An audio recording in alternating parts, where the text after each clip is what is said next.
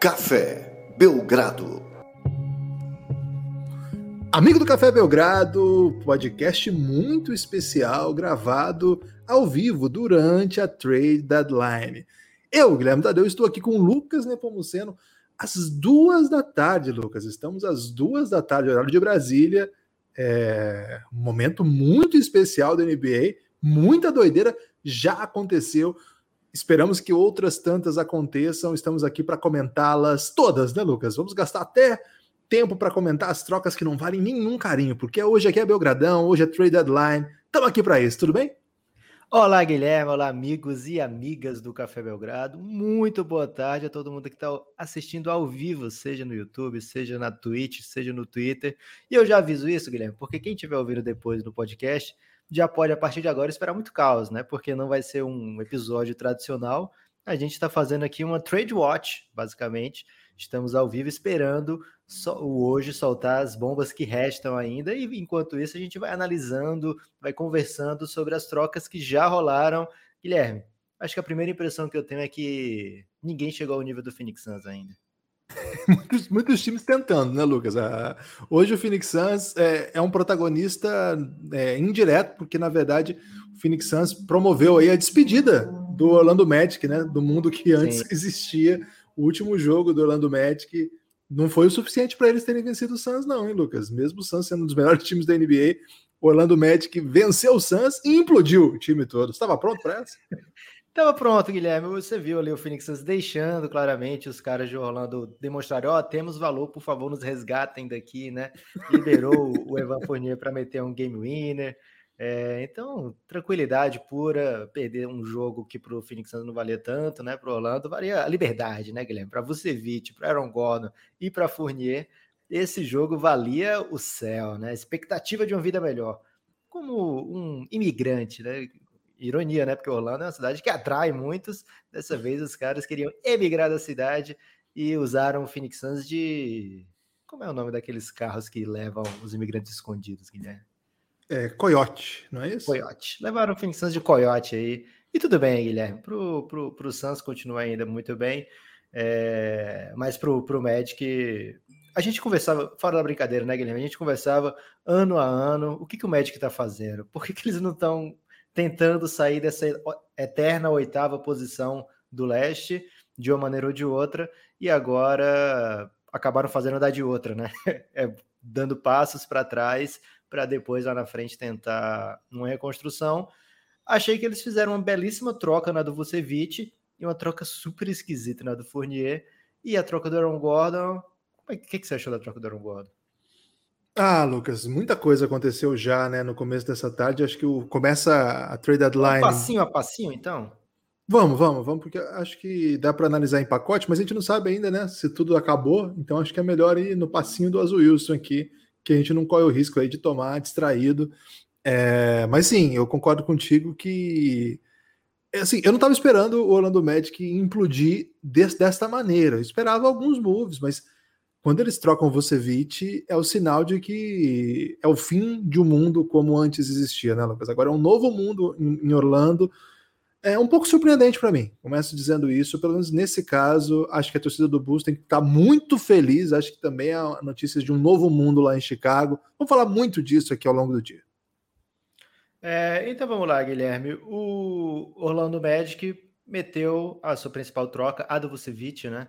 Foi com o Chicago Bulls, uma troca super relevante, porque o Vucevic tem sido All-Star ano a ano, um jogador muito dominante na Conferência Leste, mas não o suficiente para transformar o Orlando, ou o Chicago Bulls, né, num automático contender, né? É um grande pivô, um dos melhores pivôs da NBA, mas não é o, o cara que vai transformar o Chicago Bulls imediatamente num time é, de ponta. Ele é um cara que complementa muito bem. E, Guilherme, cada hora que chega uma notificação aqui, eu fico até nervoso. é, é um cara que complementa muito bem. E o Orlando conseguiu um belo pagamento por ele, né? Porque foram duas escolhas de primeira rodada, 2021 e 2023. Essa de 2021, proteção top 4 apenas. O Chicago Bulls não deve ficar com uma das quatro melhores escolhas. Então o Orlando meio que recebe já nesse ano a escolha. É um draft que muita gente valoriza, considera um draft bem forte. Então vamos ver se o Bulls passa do play-in ou não. Se não passar, vai ser uma pick lottery, né? É, então tem um, é uma pick de muito valor. Mais uma escolha de 2023 o Chicago Bulls em 2023 não é garantia. O Chicago Bulls tem melhorado ano a ano, mas não é garantia que 2023 seja um time de ponta, um time de playoff garantido, né? É uma franquia que vive derrapando. Então, você ter essa escolha de 2023 do Chicago Bulls nunca vai ser mau negócio. E além disso, um jogador que já foi bem badalado, é, o Wendell Carter Jr., lá naquele draft muito poderoso que ele participou que, enfim, tinha Luca Doncic, tem vários nomes de, de muito peso. O Wendell Carter Jr. foi considerado uma boa escolha na época. Então, é uma peça, mais uma peça que o Orlando tem para apostar no futuro. Não evoluiu como o Chicago Bulls queria, não se tornou a força defensiva que se esperava. Aquela comparação com o Hofford não está fazendo nenhum sentido até agora, Guilherme, com o Wendell Carter Jr., mas ainda é um cara muito jovem que pode melhorar muito ainda para o futuro. Otto Porter Jr. é um jogador que já foi Outro notícia, patamar, né? já foi um jogador é, de muito valor, porque ele já foi naquele, naquele Washington Wizards, Guilherme, o jogador com melhor aproveitamento da bola de três pontos na temporada, né? Aquele Wizards que com o John Wall saudável, com o Bradley Beal que fez barulho em playoff. Então ele foi um jogador de muito volume, muito aproveitamento em bolas de três pontos, é, mas que agora, nos últimos anos, não tem sido nem perto disso. Então é mais um jogador que o Bulls despacha. Então, o que o Bus sentiu mesmo são essas escolhas futuras. O Wendell Carter, acho que o Bus estava bem tranquilo de não renovar para o futuro, né? Já está chegando perto da, do período de renovação. Acho que o Bus estava bem tranquilo de não fazer isso. E o Otto Porter também era um cara que estava o contrato perto de acabar e, e, não, não vinha sendo um jogador super importante. Então as escolhas vão pesar, mas ter o Vucevic é um upside, é um, um upgrade, na verdade, muito grande para o Chicago Bulls passar assim de bobeira. Guilherme, você tem, que, você tem que dar um welcome aí, dar as boas-vindas a muita gente que está chegando através do Rômulo Mendonça. É isso que eu ia dizer. De repente a audiência explodiu, explodiu, subiu, né? Como é que você fala? O homem subiu. O homem subiu. disparou, disparou. O homem disparou. disparou. Desculpa. É, e é por causa do Rômulo Mendonça que está nos acompanhando, dando aquela força, né? Já tradicional. Rômulo, muito obrigado. A gente te ama. Você é o nosso padrinho. E vocês que chegaram aí pelo Romulo, espero que gostem aí. Fique com a gente, mande questões aí. Venha conversar com a gente na Twitch, no YouTube, no Twitter também. Vamos conversar aí que hoje a tarde da NBA promete demais, demais. Lucas, o Bulls havia essa questão, né? Se o Bulls seria um comprador ou um vendedor. É, porque ficou com essa campanha meio estranha. Aliás, já algumas temporadas o Bulls tem cara de time que vai competir e me faz passar vergonha, né? Me faz passar vergonha dizendo: esse ano o Bulls vem forte, esse ano tô acreditando, e nunca dava bom. É, e não é que esse ano tenha dado bom também, né? Vamos devagar com os elogios aqui para o Chicago Bulls. Mas é, o time decidiu não vender, vamos dizer assim, os seus principais talentos, decidiram apostar no bom momento do Zé Clavin, decidiram apostar no que tem sido feito mais recentemente, né? Com a chegada do Carniçovas, e agora dá uma, uma troca que eu acho que é, é reforça um caráter de competitividade, né? Não é quem tem fome tem pressa, né? O Bulls está com fome. Então, claro que é um, é um move que não é desesperador, vamos dizer assim. Você não dá todos os seus assets. Por exemplo, a maior aposta do Bulls, que foi o Patrick Williams, está lá, tá tudo bem, tá tranquilo, não teve que abrir mão do seu futuro, embora as escolhas sejam, é, as, sejam ativos importantes. Eu gosto muito, muito para o Chicago Bulls desse move. É, dentro de quadra, acho que vai ser sentida a diferença no leste com um jogador de elite ofensivo no perímetro e outro jogador de elite no garrafão, Lucas, é uma mudança importante, né? O Vucevic não teve ainda no Orlando Magic um cara igual o Zach Lavine para dividir protagonismo. É, posso estar esquecendo de alguém recentemente, mas acho que não. Acho que nunca teve um cara com o volume do Zach Lavine, com a, a força ofensiva, a poss possibilidade de criar seu próprio arremesso.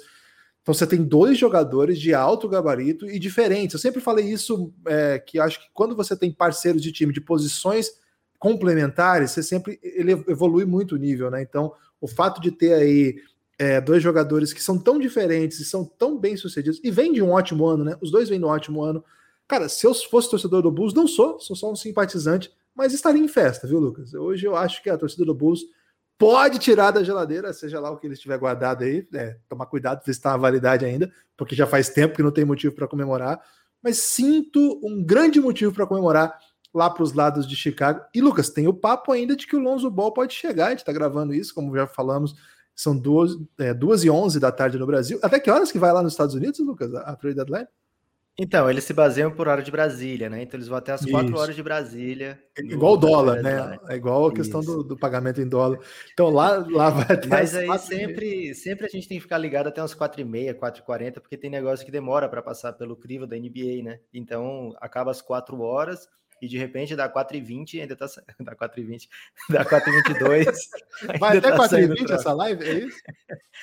Dá uns 4h23 ainda tá saindo troca, né? Então tem que ficar ligado aí nesse, nesse restinho. Mas aí não parou por aí, o Orlando, né? O Orlando falou: Poxa, já perdi o Vucevic.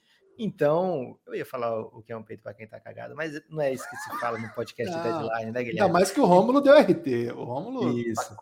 Que isso. Então, eles pensaram, poxa, se ainda tem, tem jogadores veteranos aqui com o contrato perto de se encerrar, por que, que eu não troco, né? Então, eles trocaram o Evan Fournier, provavelmente espelharam, esperaram a melhor proposta, muito tempo devem ter esperado, não chegou a essa tal melhor proposta foram na do, do Boston Celtics, era uma proposta bem comunzinha, bem simples, a, um pedaço da trade exception do, Aaron, do Gordon Hayward, desculpa, é, ou seja, alívio no cap para o Orlando Magic, mas não é um alívio de longo prazo, Guilherme, é um alívio nos tesouros, digamos assim, na, na, nas, no, no dinheiro, do cofre do Orlando Magic, porque eles têm que bancar o Twitter em português, né, Guilherme? Então eles economizaram ali o. Que é maravilhoso aquela conta do Twitter em português. Deve é a melhor. Né? É o melhor tweet da Twitter da NBA. Então, eles, para manter o Twitter. É, é o único que segue o Belgradão. Isso. Não. Ah, é, o Belgradão é. Mas o Sacramento Kings me segue, não sei porquê, Guilherme. Você tá brincando? O... Tô falando sério. Que e isso? aí, então, o. Esqueci até que eu tava dizendo, lembrando dessa grande franquia de Sacramento. É, o Magic faz essa troca para salvar um restinho de, de, dinheiro que teriam que pagar para o Fournier nessa temporada. O contrato estava se encerrando. Fournier já tinha dado a entender que não ia renovar com o Orlando Magic caso ele é, continuasse por lá até o fim da temporada. Então, por isso que eu brinquei lá no começo, que eles estavam jogando ali pela, pela liberdade, né? Naquele jogo contra o Phoenix Suns. É, então, o Orlando pensou: poxa, eu não vou receber nada, literalmente nada, então a melhor proposta que chegar leva o Fournier, deve ter avisado isso para todos os interessados, e a melhor proposta foram duas escolhas de segunda rodada do Boston Celtics e futuras pelo Fournier, mais nada. Para o Boston, Guilherme, é, eles têm de volta um cara para fazer uma função que eles perderam, eles têm de volta um cara que é criador do seu arremesso, que vai vir do banco, talvez até com mais clareza que ele é sexto homem do que o Gordon Hayward, né? O Gordon Hayward, em certos jogos, ele se empunha para ser um para fechar jogos, né? Acho que com o Fournier não sei se isso vai acontecer, porque ele precisaria substituir Campbell Walker ou Marcus Smart, que é um exímio defensor, Jalen Brown, Tatum não vai rolar, né? Então fica mais clara ainda essa função. É um cara que tem uma função um pouco mais clara do que teria o Gordon Hayward ali um grande chutador que não costuma ter muita liberdade, ele era a única ameaça do perímetro do, do Orlando Magic por boa parte desse período que ele ficou no Orlando. É, então, no Boston, ele deve ter um pouco mais de liberdade, né? Jogar contra a segunda unidade é, e ao lado de grandes jogadores que também dividem protagonismo, que dividem as, as, as muita mensagem aqui, Guilherme, que dividem as ações ofensivas, isso vai fazer um bem muito grande para o jogo do Fournier. A gente queria muito, Guilherme, o Fournier nos Spurs, né? Sempre achou que o San Antonio Spurs era o time que o Fournier devia jogar pela identificação com os jogadores europeus, pelo fato do Fournier ser um jogador que eu acho tem muito estilo do pop, pela careca que lembrava muito a do Manu Ginobili, é, mas acho que jogar para o Brad Stevens também vai fazer muito bem para o Fournier. Faz, faz muito bem para o Boston Celtics. Lucas, é, essa é uma questão interessante para se explicar. Assim, não é possível que nenhum time quisesse dar três escolhas de segundo round pelo Fournier, mas tem a questão do salário dele, né? E o Celtics conseguiu isso aí como? O Celtics, ao não fazer nada com Gordon Hayward na última é, free agency, eles é, conseguiram ali com o Charlotte Hornets falar: Poxa, vamos assim, você assina com ele, eu te trocando o vento, né? É, então o Celtics não, não ofereceu nada e recebeu, aliás, ofereceu o Hayward e recebeu o nada. Então esse nada viram as coisas chamadas trade exception, né? É, essa trade exception é uma exceção ao salary cap. O, o Gordon Hayward assinou lá por um valor X, acho que de 30 milhões ao ano, acho que foi por isso. Então o, o Boston Celtics ficou com a trade exception desse tamanho, né? Desses salários, 30 milhões. Então eles poderiam trocar por um jogador até 30 milhões se o cap do, Orlando, do Boston Celtics permitisse. Mas como eles estavam próximos ali do, de uma coisa chamada apron, que é a Luxury Tax Apron, que eles têm muito salário no, no, seu elenco, eles podiam usar até 18 milhões mais ou menos dessa trade exception, né? Então, se eles não liberassem nenhum outro jogador. A trade exception tem outra característica, eu não posso juntar uma trade exception com um jogador para fazer uma troca, né? Então, o Boston não podia, por exemplo, mandar um Semi Ogelei nessa troca, não podia mandar um, sei lá, um Javonte Green ou qualquer Green. Eles adoram inventar um Green para jogar no Celtics, é impressionante. É porque é verde lá. É. Isso, eles procuram muito jogador com Green. É, então, eles podiam, não podiam combinar a trade exception, tinha que mandar a trade exception limpa e seca, no máximo escolhas, que foi o que aconteceu, né? É, então, o Celtics colocou duas escolhas e ofereceu exatamente isso para Orlando. Olha, você vai pagar ninguém, né? Porque eles, esses aí estão te oferecendo, é, vamos supor, três escolhas de segunda rodada e mais um jogador para você pagar aí até o final do ano. E você não vai precisar pagar nada, você vai economizar essa grana e quando o time está fora de playoff, fora de chance de qualquer coisa, Guilherme, a palavra economia sempre cai bem. Né? Ainda mais se eles economizarem em dólar, Guilherme, e converterem para real, eles vão sentir que fizeram uma economia muito grande. É uma economia muito grande. Eu acho que o Fournier é um jogador é, subvalorizado. Falamos isso, acho que no último podcast. A torcida do Boston vai se agradar muito com o jogador que vai receber. Verdade seja dita, o Boston não está jogando bem esse ano. Ontem teve uma, é, uma remontada incrível, estava perdendo por 25 pontos para o Bucks e quase ganhou na última bola. O Daniel Tais teve o arremesso livre na zona morta, uma, uma falha gigantesca de marcação do Bucks. Perdeu, quase ganhou o Boston, mas não é, um, não é uma boa temporada do time de Massachusetts. É, é um time que, por exemplo, não consegue arremessar bolas livres, né? É um o time não tem conseguido arremessar nenhum chute desmarcado. Essa é um, uma característica peculiar. Assim, é um dos times que não é nenhum, nenhum força de hábito, mas é um dos times que menos conseguem desmarcar seus jogadores com movimentações, com, com desvantagens, etc. Isso tem feito com que os arremessos sejam melhores marcados, sempre tem alguma mão na frente de alguém. Por isso, muitas vezes, muito arremesso individualizado, né? Que o, o Tatum segura muito, é, muitas, muitas bolas do Jalen Brown absolutamente mágicas, né? Então não sei como é que o Fournier vai ser utilizado aí. Sei que tem muito jogador do Celtics que não é ainda tão bom quanto deveria para jogar na NBA. Tem calouro, tem jogador ainda evoluindo. Acho que a chegada de um cara como o Fournier, que é bom jogador, que cria o próprio arremesso, que se tiver desmarcado vai matar a bola.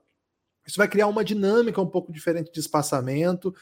Tô, tô crente que pode ser uma boa. Não é tudo que o Celtics precisa, não é, falta coisa ainda. Mas das coisas que o Celtics precisa, o Fournier é uma delas, sim, Lucas. Então, acho que a torcida do Celtics, assim como a do Chicago Bulls, também pode ficar feliz.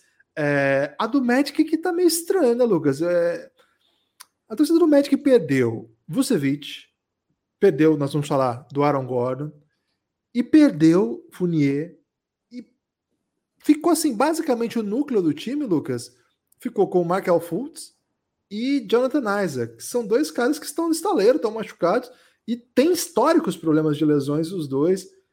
É, eu não sei, hoje, hoje nós vamos ter que mandar uma DM pro, pro administrador lá da página do, do Magic Brasil para mandar Ele um é o grande craque do time agora, né? Ele tem que focar no BBB agora, mandar, um, mandar uns, uns memes aí de cacto.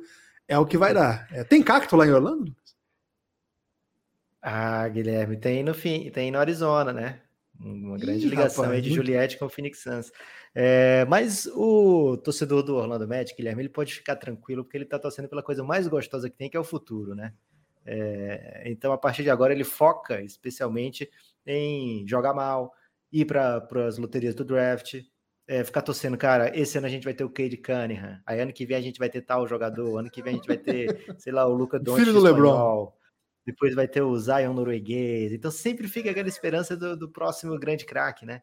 Então, muito bom você torcer por isso, Guilherme. Passei 10 anos esperando aí pelo, pelo Luca Doncic. Já tivemos a primeira escolha, não chegou, mas foi intensa ali. Quando a gente ganhou aquela loteria, a alegria foi maravilhosa, né? E é mais fácil ganhar loteria do que ganhar um título, Guilherme. Então, eles têm muita coisa pelo que torcer aí nesse momento. É, a troca do Aaron Gordon foi uma troca que não é simples de se analisar, mas também não é nada absurda, né? Porque o, o, o Aaron Gordon tem um valor um pouco teórico na NBA, né? Porque ele tem. A, a gente tem a impressão que ele tem as skills para ser um, um craque. Por muito tempo se esperava esse grande salto do Aaron Gordon. Esse salto, muitas vezes, a espera acabou frustrando, né? Principalmente o pessoal do, de Orlando, porque ah, o Aaron Gordon nessa off-season agora conseguiu adicionar ball handling ao seu jogo, né? Ele vai ser um jogador que vai poder iniciar ações ofensivas, vai poder iniciar um pick and roll. Aí depois, não, agora o Aaron Gordon vai ser um 4 full time, né? Ele vai jogar na posição 4, vai ser um cara nos moldes de Sean Marion, com o arremesso de fora ajudando, né? Mais polido do que o Sean Marion, mas naquela intensidade, naquela briga por rebotes, naquela participação constante, né? No, no jogo sujo, digamos assim, que o Sean Marion fazia como ninguém e também não virou esse jogador, né? Então, Aaron Gordon tem as skills, tem as ferramentas todas, né? Que a gente olha e imagina, poxa, esse cara, quando ele conseguir observar tudo, juntar tudo que ele faz, ele vai certamente se tornar um dos melhores da sua posição. Mas há quanto tempo isso já, né, Guilherme? Já está muito tempo que a gente espera esse salto do Aaron Gordon que não veio e o Orlando Magic decidiu na verdade, o Aaron Gordon decidiu que esse salto não vai vir enquanto ele estiver em Orlando, né? Então ele requisitou para ser trocado e ele foi trocado para um dos times melhores da NBA, um time finalista de conferência da última temporada, um time que trouxe quase todo mundo de volta, mas que perdeu um jogador importante justamente na posição dele, Aaron Gordon. E assim, se perguntasse ano passado, até antes, sei lá, até uma semana antes de começar essa temporada da NBA, né? Ou então no dia que começasse a temporada da NBA o que, que, você acha se o Denver perdesse o Jeremy Grant e adicionasse o Aaron Gordon para essa temporada? A impressão seria de que a impressão seria de que o, o, o, Denver estaria fazendo um upgrade sinistro, né? De Jeremy Grant, um jogador, sei lá, patinho feio da NBA, por Aaron Gordon, um jogador muito badalado, e escolha 4 de draft, que todo mundo espera para que vai ser um, um, dos candidatos a MIP ano a ano. É, então o, a impressão que se tinha era que seria um grande upgrade. Nesse momento, acho que o Jeremy Grant é visto como um jogador é, talvez mais confiável do que o Aaron Gordon, mas eu ainda acho que o Aaron Gordon nesse time do Denver se torna uma arma muito potente. Ele vai ter o Jokic encontrando todos os cuts possível, né, Guilherme? Então, o Aaron Gordon, enquanto ele não ficar parado, ele vai estar tá enterrando bola atrás de bola, porque o Jokic vai encontrar. Se ele estiver correndo, Guilherme, o Jokic vai encontrar porque o Jokic encontra todo mundo, né? Nós estamos gravando isso aqui ao vivo, já falamos no começo, mas você falar isso, né, Lucas? Para atualizar aí, né, o, o ouvinte que pode ter esquecido. E lá na Twitch chegou um comentário maravilhoso, né? Que foi do Caio. Pô, mas ele saltou um dinossauro, se lembrando aí do concurso de enterrada em que Aaron Gordon saltou um, um, um dinossauro. Era um, não era um dinossauro, era um bicho. É, um bicho exótico, né? É, um bicho exótico, um bicho mágico de, de Orlando. Isso, isso. E até o Gabizo completou, né? Um dos maiores fãs da irmã Letícia, Gabizo, respondeu assim: um dinossauro girando, se lembrando aí. E o Fermilino, ele falou assim: Aaron Gordon é um fenômeno. Se a gente fala que ele é bom, o povo fica puto. Se a gente fala que ele é ruim, o povo fica puto. E, e é verdade, Lucas, eu sempre tá, eu lembro do, da, dos, das análises. Um abraço para todo mundo que tá. Podem mandar os comentários a gente tá lendo. E aos poucos a gente vai conseguir interagir um pouco mais. Só estamos atualizando aqui porque a gente começou a gravar, já tinha acontecido muita troca, né? Então a gente está passando pelas que já aconteceram enquanto esperamos. Eu esqueci de falar, Guilherme. Foi Aaron Gordon pro Denver e o Orlando recebeu Gary Harris, que tem um salário grande, é, o RJ Hampton, que a gente comentou no último podcast, né? Que era o que o Denver Foi. tinha que oferecer por trocas. Potencial. Uma escolha de 2025, né? De primeira rodada, protegida, mas o Denver deve estar indo para playoff, então deve receber sem problema em 2025 essa troca. Podia ter tentado pegar o Bobol também, pelo menos, hein? Pelo menos um Bobolzinho. Cara, se o Orlando recebesse mais um pivô, a galera não ia aceitar, né? Porque é, os ser. caras são é um cemitério de pivô ali, Guilherme. Agora, okay. se o Vucevic, vamos ver quem se impõe, né? Eu acho que é o OK, hein? Meu palpite aí. É... Ken Burt. Ele é bom, hein? Eu gosto dele, hein? É... Ô, Lucas, o... então um abraço para todo mundo que está aqui na, na Twitch, etc. É, nós vamos voltar para comentar tudo isso aqui. Eu ia dizer do Aaron Gordon que eu me lembro dos scouts, né? Que, que a gente, quando começou, quando ele começou a, a chamar muita atenção na, na, NCAA, que era um misto entre Blake Griffin e é, Shawn Marion, né? um jogador que nem era o 4 estilo Blake Griffin, e também não era exatamente um 3 como Sean Merrill, mas tinha coisas dos dois, né? E assim, de alguma maneira ele comprovou isso aí, não, foi, não é exagerado, não. Claro que ele não virou o melhor dos dois, mas ele também não é o pior dos dois. Ele ganhou concurso de, não ganhou o concurso de enterrado porque ele foi roubado, mas ele merecia ter vencido o concurso de enterrada. Ele é um cara que é, não é um grande chutador, mas é atlético, consegue defender bons jogadores. Então, acho que ele pode encontrar ainda o seu caminho aí. Acho que para o Denver é um baita negócio. Cara, todo mundo que fez negócio com o Orlando Magic hoje que se deu bem, né? E quando isso acontece, é que tem alguém patrocinando a trade deadline, né, Lucas? E hoje quem patrocinou a trade deadline foi a franquia de Orlando. Infelizmente, fez a festa já da torcida do Celtics da torcida de Chicago, da torcida de Denver e da gente, né? A gente está aqui gravando até agora, só falamos das trocas do Orlando Magic, estávamos muito ansiosos para ver que horas começavam essas trocas, né? Porque estava um silêncio absoluto. Os últimos dias foram muito ruins, pouco rumor até, e que dirá troca. E o Orlando Magic. É, eu comemorei uma troca do Corey Joseph, velho, pelo Delon Wright. É isso teve isso é, no final da noite, né? De quarta para quinta. E aí o Orlando Magic falou: não, peraí, segura meu copo. Inclusive, estou com um copo da KTO agora, enquanto eu falo segura meu copo, maravilhoso, Lucas. E, e eles brilharam, eu, assim, pelo menos no, na movimentação. Agora, é, eu gosto pro Denver, etc. Concordo contigo. Agora, é, pro Orlando, Lucas, eu, a impressão que eu tenho é que foi um move meio. Assim, o filme dessa trade deadline foi um estranho, assim. É... Começa com o Orlando Magic batendo playoff por dois anos consecutivos, inclusive batendo o melhor time da NBA na conferência no primeiro jogo, nos dois anos consecutivos, né? Primeiro o Toronto, Toronto seria campeão, e depois o Bucks, que não seria campeão, mas seria a melhor equipe da NBA, e depois tomando uma varrida, né? Tomando quatro derrotas consecutivas. E sempre aquela expectativa: é, como que eles vão melhorar isso? Como eles vão melhorar isso? A aposta nesse ano era trazer um 3, trouxeram mais um armador, de repente organizar isso aí. É, o, o Calouro começa jogando bem, o Vucevic confirma que é um All-Star, e de repente nós estamos aqui na trade deadline falando de um time que não existe mais, né, Lucas? Hoje o Orlando Magic, se botar para jogar contra todos os times da NBA, é, perde. Pelo menos o, o, quinteto que nós estamos imaginando hoje que vai para a quadra, Cara, ele não é melhor ele não é melhor nem do que o OKC que não quer ganhar de ninguém, porque o OKC bota lá os caras e os caras ganham. Tem que ver como é que vai terminar o OKC hoje, né? Porque ele já andou trocando também, de repente no final do dia.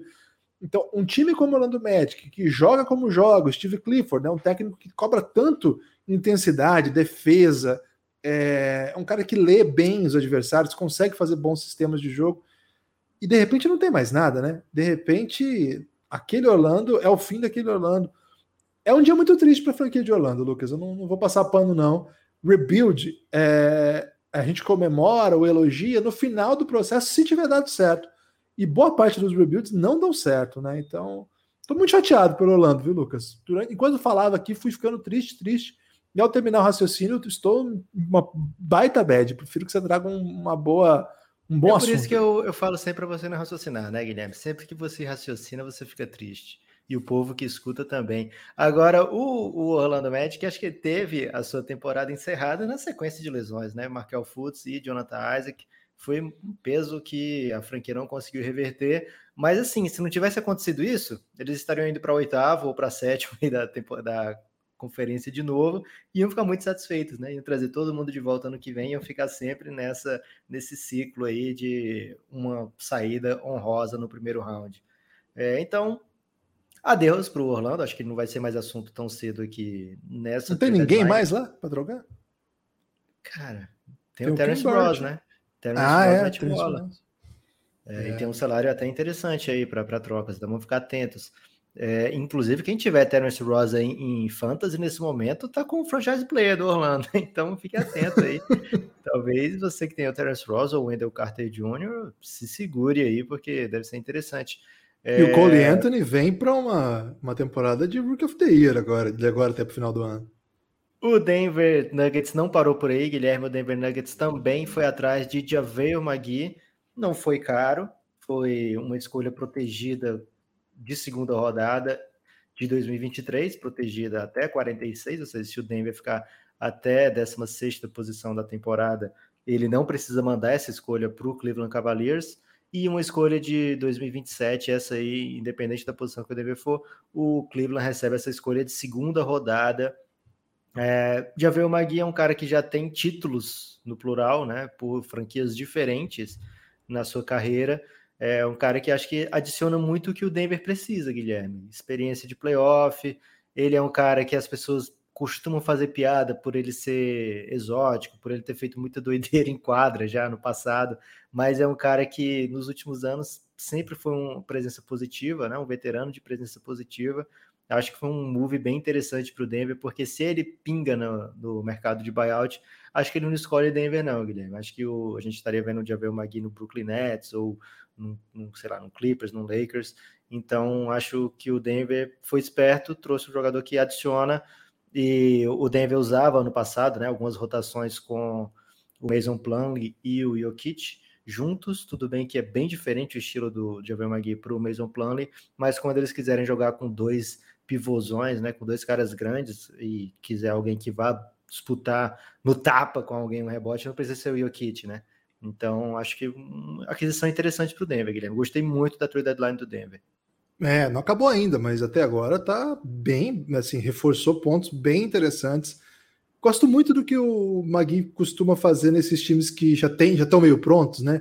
Eu não espero que o Magui organize meu time, né? Ninguém espera isso, seja o centro de alguma coisa. Mas nesses times que estão meio prontos, fazendo funções muito específicas, acho uma sacada muito boa mesmo, assim. É, Lucas, eu queria dar um, assim, dando um toque aqui para a galera que está acompanhando a gente é, aqui na Twitch, ou no Twitter, ou no YouTube, a dica que a gente dá é para você vir para a Twitch, não só porque consegue remunerar o Belgradão de alguma maneira, diferente dos outros, mas também porque dá para deixar em segundo plano. É um, às vezes, a gente, como a gente vai ficar aqui até quatro e meia da tarde, de repente, você quer navegar por aí, tá no celular, tá com o celular preso e nos abandona. A gente não quer que você nos abandone. Então, a Twitch é legal que dá para deixar em segundo plano, para fazer outras coisas. É, se vocês estiverem no YouTube, aí dá para jogar na, na, TV, né, Lucas? As pessoas às vezes mandam mensagem aí que jogaram a, a gente na TV. Dá. A Twitch também dá. Então, faz isso aí, hein? Pode mandar pra gente aí fotos da gente na TV, que a gente dá RT e fica muito emocionado, porque o sonho nosso é trabalhar na TV. E se você estiver no Twitter, aí é roubada. A gente sugere que você saia daí, deve ter saído a tela já, porque é muito ruim de acompanhar. Então, o ideal é ir para, assim, se você tiver como segunda opção a Twitch, né? Se você tiver a Twitch já instalada, é muito fácil de usar, não, é bem tranquilo mesmo e é gratuito. Essa é a dica aí para quem puder continuar aí, para não nos abandonar, né, Lucas? Eu, a, todo todo o nosso esforço aqui é para garantir a falta de abandono, né? O Elderson tá, tá querendo ensinar gambiarras aqui no, no chat. É, ô Lucas, qual é o, o aproveitando, a Twitch, aproveitando a, fala o assunto Twitch, mandar um abraço para o Thales Gonzalez, ele escorregou a sub na Twitch, né? E se você não sabe o que é isso, é porque você é um pouco velho, mas ele escorregou na sub e mandou a mensagem: Vucevic no Bulls, vem lonzo. O Alan VA35 também escorregou a sub e disse outro deadline insana. O Acácio Araújo escorregou a sub pelo sexto mês. Lucas Vilela pelo quinto mês. O Gabizo ele mandou um robozinho, Guilherme. Ele botou seis meses disparando e um robozinho que eu não sei como é que ele faz isso. Ele deve ser muito jovem. O Prince é, o Princionel mandou mais um mês, hashtag vai Lakers, tá com o sétimo mês escorregou a sub. E o Kaique Quadros também escorregou a sub pelo sexto mês. Ah, tem mais aqui. Alanx F. É, Alan KSF, né? KS é quando você rouba kill, Guilherme. Não, ele deve ser gamer, né? Ele KS é, é, é errado no, mundo gamer. É quando ele rouba kill de outra pessoa. A gente tá jogando. Aí você que dá que é muitos tiros, você dá muitos tiros, sei lá, no Veloso, ou no Argentino, né? Ou no Dave, né? O Dave aqui é um belo gamer. A gente tá jogando, eu e você contra o Dave. Aí você dá vários tiros, o Dave tá quase morto. Aí eu dou o último tiro, matei o Dave. Aí eu, eu fico com a estatística e você fica com a jogada inteira e, e a pessoa esquece dessa jogada. É como se fosse uma assistência, mas ninguém conta assistência, entendeu? É, Leandro Aloise Leandro Aloysio escorregou a ação e botou: sonhamos com o Lowry, acordamos com o Rio. Vamos já falar dessa troca aí do, do Philadelphia. O Tarek Costa botou: Harden já voltou para o Rockets? O Tarek. O Tarek. Tarek, ai, ai, Tarek. É, e o Ricardo Peralta mandou um superchat aqui, Guilherme. Falem do meu Blazers. Vamos ter que falar Vamos dele falar. do Blazers agora, porque superchat é. A gente até fica emocionado quando recebe, porque é um dinheiro que vai para o limbo, né? A gente nunca vai receber. Não, um dia a gente vai receber. A gente não sabe quando, mas um dia chega. Hoje um dia chega, um dia vai chegar a nossa vez, Lucas. Fica tranquilo. É, mandar um abraço também para o Bruno, que lá no Twitter já postou a foto, Bruno Ribeiro, torcedor do Bus. Hoje é seu dia, hein, Bruno? Postou já compartilhando a gente na TV, Lucas. Estamos na TV, já chegamos na TV, pelo menos lá na casa do Brunão. Vamos falar do Blazers? O Portland, o Portland ele adquiriu Norman Powell, um jogador que a gente, no, no episódio recente, a gente também falou que estava bem na fita, né? Estava bem próximo de sair porque o Toronto Raptors, enfim, tinha deveria começar por ali o seu processo. É um jogador que estava o contrato acabando, enfim. E o Toronto recebe Rodney Wood e Gary Trent Jr. Gary Trent Jr. fez uma bolha bem interessante esse ano. Quando o CJ McCollum saiu, ele apareceu bem em alguns jogos, outros não. Rodney Wood, assim que chegou no Blazers, se tornou uma peça importante. Depois disso, teve o contrato renovado, se machucou e não rolou mais, né? Então o Blazers adiciona um wing que eles acreditam que dá para confiar. É mais um firepower, né? Mais um jogador muito pontuador. Guilherme, ele tem uma estatística muito interessante que ele é o cara que mais faz ponto no primeiro quarto, né? Não sei se ainda está assim na temporada, mas até certo momento da temporada ele era o cestinho de primeiro quarto da NBA, né? Então, um cara que começa já carregando o seu time e é uma, uma briga interessante. Norman Paul, Gary Trent Jr., quem vale mais? Portland foi, deve ter pensado, poxa, a gente está no momento com o Damian Lillard no momento da carreira, com o CJ McCollum no momento da carreira, o elenco de maneira geral está no momento da carreira que o Norman Powell faz mais sentido, né? Um jogador mais pronto, que eu posso confiar mais do que o Gary Trent Jr., mas eu quero saber sua opinião, Guilherme, desse movimento. Achei estranho. É porque eu gosto muito do Gary Trent Jr., acho que ele cresceu muito na bolha o ano passado. Defensivamente é um cara que eu acho muito interessante. Agora, Norman Powell é um bom defensor também, não é um defensor ruim, não. Não é assim, não é um especialista nisso. Ele é um chutador, não. E é um ótimo chutador. Ele é o cara que você sempre falou, né, Lucas? Que o ano passado foi a estatística menos esperada de toda a NBA que o Norman Powell tivesse 16 pontos por jogo. E esse ano ele tá indo para 20, né? Então é um jogador é. de, tá com 19, 20, eu não sei como é que tá agora. Então, é um jogador de. 9,6 nesse momento, com 44% de aproveitamento na bola de três pontos. Né? Então, é o você está adquirindo um jogador de 20 pontos por jogo, e é 20 pontos de um time bom. Assim, o Raptors não joga bem, mas é um time que sabe jogar basquete. Não é um time que, que joga basquete tosco todo dia, né, Lucas? É um time bem interessante. Assim, eu acho que é um. Acho que é um, uma, uma boa aposta que o Raptors faz Agora, eu, eu, senti que a torcida do, do, do, do, Blazers, eu tô falando do Blazers, né? Eu senti que a torcida do Blazers, ela ficou um pouco chateada de perder, perder o Greg Trent, viu?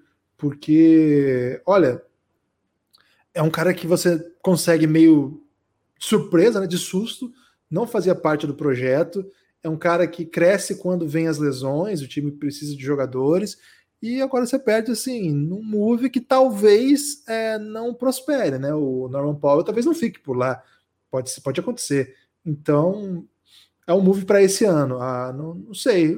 Eu, acho eu prefiro esperar, Lucas, porque talvez o Gary Trent tenha alguma coisa ainda que não nos mostrou, sobretudo num time que agora vai precisar que ele faça mais coisas do que ele tem feito em Portland. Em Portland, ele basicamente defende e do outro lado da quadra fica parado no corner. E aí, quando a bola vem, ele chuta. E geralmente com espaço, porque o Damian Lillard, o CJ McCollum criam muito espaço também quando tu enquadra Carmelo, quando tu enquadra Nurk, te atacando muito. Vamos ver, vamos ver. Essa aí não, não, não abraço de, de largada, não, Lucas, essa do Blazers, viu? É, o interessante, Guilherme, é que o Gary Trent Jr. está indo para um time que a gente elogia ano sim, ano também, pelo player development, né, Guilherme? Então a gente tem visto jogadores chegarem em Toronto e saírem de lá melhores do que, que chegaram. Então é bem interessante para o futuro da carreira do, Estão me ligando aqui, Guilherme, mas acho que não é hoje, não, com notícias. É, é bem interessante para o futuro da carreira do Gary Trent e para um time desse calibre, né? Acho bem interessante para o Gary Trent Jr. e para o Toronto Raptors, que é um time que provavelmente vai estar disputando coisas grandes daqui a uma temporada. Quando voltar para Toronto especificamente, eu acho que já vai ser um time que já vai estar querendo pensar em, em chegar a mando de quadra playoff, etc. Tem Pascal Siaka, tem Fred Van Vliet, tem um GM que é muito, muito bom, né? Que não fica querendo, esperando um rebuild em quatro, cinco anos, né? Um cara que sempre já bota o time para jogar, para ganhar e que pensa grande, né? que, cara, transformar o Toronto Raptors em campeão só dá se você pensar realmente muito grande e o Masai é esse tipo de GM, né? Então acho que o Gary Trent vai para um lugar onde ele tem tudo para se desenvolver e eu não sou contra o que o Portland fez, não, Guilherme. É, o Gary Trent não é nenhuma é, nenhuma joia escondida, não é nenhuma joia escondida na NBA. Não, não quero falar mal dele, não. Nenhuma joia escondida na NBA. É, então, sendo um free agent restrito, não acho um absurdo se algum time falar, poxa, sabe o que é que meu time falta? O Gary Trent, vou lá oferecer 18 milhões por ano para ele. A gente, já viu coisas, a gente já viu coisas mais loucas na NBA do que isso, né?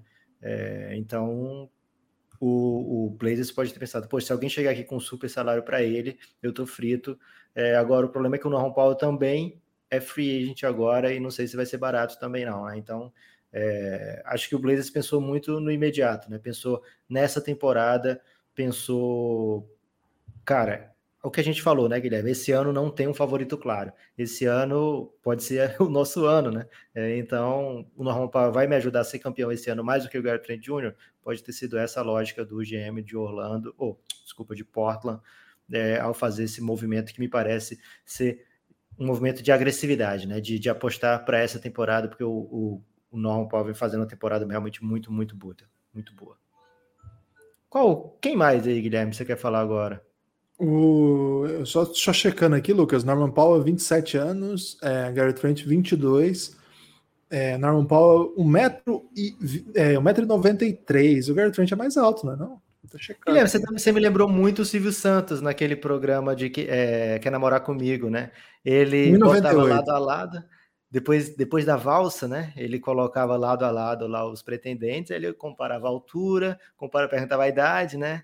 Aí onde é que você mora? Em tal bairro, você hum, mora perto, combina, acho que vai dar namoro. Ele já dizia assim, né? Já influenciando. E a mulher tinha que decidir se era namoro ou, ou amizade, né? Um grande programa. Não se fazem mais programas como esse, né, Guilherme? Infelizmente. Até que fazem, viu? Fazem bastante programas hoje em dia. Fazem de todo tipo, né? Fazem. É, programas de, de, toda sorte de, de, que você pode imaginar. Tem um programa até que as pessoas ficam nus e vão para a selva, né? Sobreviver. Então, depois é, do um Lagartos e Pelados. Um pouco, é, lá era uma, uma, batalha intensa também, Guilherme. Lá era tipo uma selva, porque eles colocavam os homens no banquinho desse lado e as mulheres no outro banquinho, né? E Com binóculo, né? agora. Aí, aí eles tinham que. Tinha, para poder ter aquela troca de olhares. Aí pode ir agora. Eles corriam e os mais ousados corriam, né? Os, os e vacilavam, é, vou, vou, dar uma de difícil, aí eles ficavam para trás e a mulher já pensava, poxa, ele nem tinha tanto interesse, né? Então era um grande jogo intelectual ali também, né? Um grande pensador, o Silvio Santos, naquele é, momento, mas... né? Depois degringolou. É, não é depois que degringolou, não, mas ali a gente não tinha. A gente era jovem ali, não entendia das coisas, viu, Lucas? Okay. É, não que hoje a gente entenda, né? O pacote aí ainda teve o Rodney Hood, né? Que é um jogador que já foi um dos meus preferidos prospectos da NBA, mas hoje em dia só aparece indo para lá e para ah, cá, não, né? Guilherme. Como troca de time. Você lembra quando eu gostava dele? Quando ele estava em Duke? Eu achava que jazz, né? Bom, ah, é. Verdade. Eu achava que ele ia ser bom. Agora ele vai para lá e para cá, a gente nem comentou, né? Mas não sei, hein, Lucas, o que, que o Portland está pretendendo fazer nessa posição 3? Porque eu falei da, da questão da altura muito por conta disso, né? Portland um move arrojado do Portland, né? Esse é o tal do move assim que não precisava fazer. Esse especificamente fez por alguma ideia que eles têm aí de realidade. Lucas, por enquanto até agora, né? Nós estamos aqui 14h45, os, os tweets deram uma sossegada. Acho que não teve mais nada de Estão respeitando a live, né, Guilherme? A gente está fazendo gravação de podcast também, então ia ficar muito bagunçado se ele soltasse, né? Então eu estou esperando a gente empatar e aí tem o sprint final. Isso. É... Ah, não, teve a do George Hill, né? A gente tem que falar do OKC. É... O George Hill vai para para Filadélfia, o Filadélfia que era um dos favoritos aí, pelo menos mais comentados né, em busca do Kyle Lowry, e não, até agora não deu bom, né? Até agora é, parece que não vai sair esse rolo não. E o Filadélfia, para não ficar sem um armador, como eles pensam, né, um tipo de armador específico, que é assim, não, não são parecidos, mas acho que o, o cara veterano, organizador, que mata a bola, que defende bem, que já, sabe porque já esteve lá. Então, eles se mexeram para conseguir George Hill, um cara que até o ano passado estava no Bucks, já esteve no Spurs, já esteve é, no Pacers, conhece playoff, conhece finais de conferência, sabe porque já esteve lá. É, e com e mandou conhece pix, final de NBA, Lucas. jogou no Cavs, né? Jogou no Cavs, verdade. E aí, Lucas, o Oklahoma City tem agora 34 escolhas de draft nos próximos sete anos. É a febre da só, Pix, né, Guilherme? Pix, depois 17... que apareceu o Pix, todo mundo quer Pix. É, manda um Pix pro Belgradão aí, podcastbelgrado.gmail.com, que o Lucas lê ao vivo aqui sua Pix. Lucas, 17 first, 17 second. Olha só, 34. Vamos fazer mais uma troquinha aí, né, Sam Prest? Vamos sair desse número. Vamos, vamos levar para 36, por favor. É, pega mais um second, pega mais um first e resolve esse problema. É, o OKC fazendo o que a gente esperava, né, Guilherme? A gente falou no podcast dos compradores e vendedores, falou que o OKC topa vender tudo, né? Vender qualquer pessoa que esteja por lá, mesmo que seja um parente consanguíneo, né? Então, trocar o George Hill, que chegou há pouco tempo, não seria nenhum absurdo, muito esperado. O Philadelphia adiciona um jogador que a gente comentou, né, Guilherme? Philadelphia curtiria ter o Kyle Lowry, porque é um armador que é muito superior ao que eles têm por lá, mas de qualquer forma eles têm é, muito superior à grande maioria dos armadores da NBA, inclusive, mas eles tinham essa necessidade de ter mais um ball handler no time, né? O George Hill não é um cara super criativo, não é, mas é um cara seguro para a posição, né? Um cara que teve lá o, o seu conhecimento é, lá na base com o Popovich, depois passa pelo pro Indiana Pacers muito forte, depois passa para o Utah Jazz muito forte, é, pelo um Cavs de final, pelo um Bucks, né, de, de, de Yannis, então um cara que já jogou com todo tipo de superestrela, jogou com LeBron, jogou com o jogou com Tim Duncan, jogou com Ginobili, jogou com Tony Parker, é, enfim, um, um, jogou com Gordon Hayward muito tempo, jogou com Paul George, um cara que vai ser um belo complemento a Ben Simmons, um belo complemento a Joel Embiid, um belo complemento a Doc Rivers, né? Muito bom quando o técnico pode tem esse entendimento com o seu armador, né? Tem um entendimento de, de do que se espera no jogo. É um jogador que sempre contribuiu defensivamente, mesmo nos, nos anos é, recentes da carreira, que ele já não tem mais o mesmo vigor físico, ainda é um jogador muito inteligente né, de posicionamento, então ele vai ser um jogador que vai contribuir para esse time do Philadelphia. Acredito que o Daryl Morey esperava mais do que isso numa trade deadline, mas se é o que tem, é o que tem, é uma boa adição para o Philadelphia. Teve ainda, Guilherme, outro contender se mexendo, né? Pelo menos o, não sei se é contender ainda, mas ano passado foi finalista da NBA, né? Miami Heat fez a troca por Nemanja Bielitsa, é, mandou Mo Harkless e Chris Silva, dois jogadores aí que as pessoas ficam bem de boa esquecendo que eles estão na NBA, né? É, para o Sacramento Kings. Chris Silva, Sacramento... talvez a pessoa nem tenha sabido, né? É, o Chris Silva tem um grande sobrenome aí brasileiro, né? Podemos enganar alguém, né? É, vai pro, vamos para o Sacramento Kings e o Kings manda Nemanja Bielitsa, jogador que se passa a quadra, jogador. É o protótipo do 4 europeu, Guilherme? Não, não é não. É diferente um pouco. Okay. Acho que ele é. Acho que o protótipo do 4 europeu é o Mo Wagner, né? Que também foi trocado, daqui a pouco vamos falar dele. Acho que ele é mais um. Um tipo bem interessante de jogador, assim. Ele é um 3, meio 4, mas com ótimo ball handler é, não sei, não, não, compraria essa do 4, não. Mas na NBA ele joga até de 5, né? Porque a NBA bota Sim. os caras grandão para qualquer posição. É legal esse, esse move aí, hein? Ainda mais sabendo que o Spolstra consegue tirar coisas muito grandes dos seus jogadores antes até deles serem é, reconhecidos como tal. E o Belica já teve bons momentos na NBA, já teve game winner, acho que foi ano passado até, teve game winner. É um, um cara que entende do jogo, sabe jogar. É, arremessa, é alto, bom QI, ball handler, vai ajudar esse time aí sim. É um cara que chega para jogar. Ô Lucas, enquanto você falava aí, eu coloquei o Pix do Belgradão na tela aí. Então você fica atento aí ao Grande seu movimento, Guilherme. Qualquer momento aí, você vai chegar aí um Pix. Lembra quando chegou um de um centavo? Então Foram dois centavos. Vamos fazer o juiz ao, ah, ao O dobro, então, do que eu estava esperando. Isso. É, Guilherme, chegaram subs Paulo Hatfield mandou a sub, escorregou a 14 minutos, falou, não falou nada, né? Só escorregou a sub pelo quarto mês, mas muito, muito sucinto na né? escorregada. Brito Lucas falou: Belgradão é bom demais, salva a gente para ficar por dentro da trade deadline também pelo quarto mês. O Vitor Calazans, também pelo quarto mês, mandou Aleluca. O Leandro Real, pelo quinto mês, escorregou a sub e não disse nada. E enquanto eu lia isso, Guilherme parece que chegou um pix, hein? Mas Só. Você que você distrai a população enquanto eu descubro quem mandou. Não, o Ederson perguntou: você tá negando o Pix? Não, não tô negando, não. Tô elogiando, inclusive, né? Tô trazendo a informação aqui que a gente recebeu. É importante deixar todo mundo de olho. É, tivemos outra troca também, que eu até chamei de desperdício de hoje. Mas é, tá se, cada pessoa, se cada pessoa do Brasil doasse um centavo, a gente ia ter vários centavos. É verdade. Foi de um centavo que chegou aí? Chegou um Pix de cinco reais, hein? Que isso, velho? De quem que foi? Bruno Galiza Silva, sempre ele, né, Guilherme? Ah, garoto, tá mandando cincão aí. O Bruno já mandou. É... Como é que chama aquele negócio que, que, nem, que eu nem sabia o nome? Ah, velho. É... Não sei não. Superchat? Não, lá da Twitch. Foi uma doação, ele deu um jeito de doar lá na. Donate, né? Sei lá. É... Vai dar bom, vai dar bom. Valeu, Brunão. Forte abraço. Lucas, então na hora eu chamei de desperdício de hoje, mas no final das contas aqui é, virou assunto, né? Porque os caras pararam, parece que ficaram doidão aquela hora lá e agora estão em silêncio absoluto.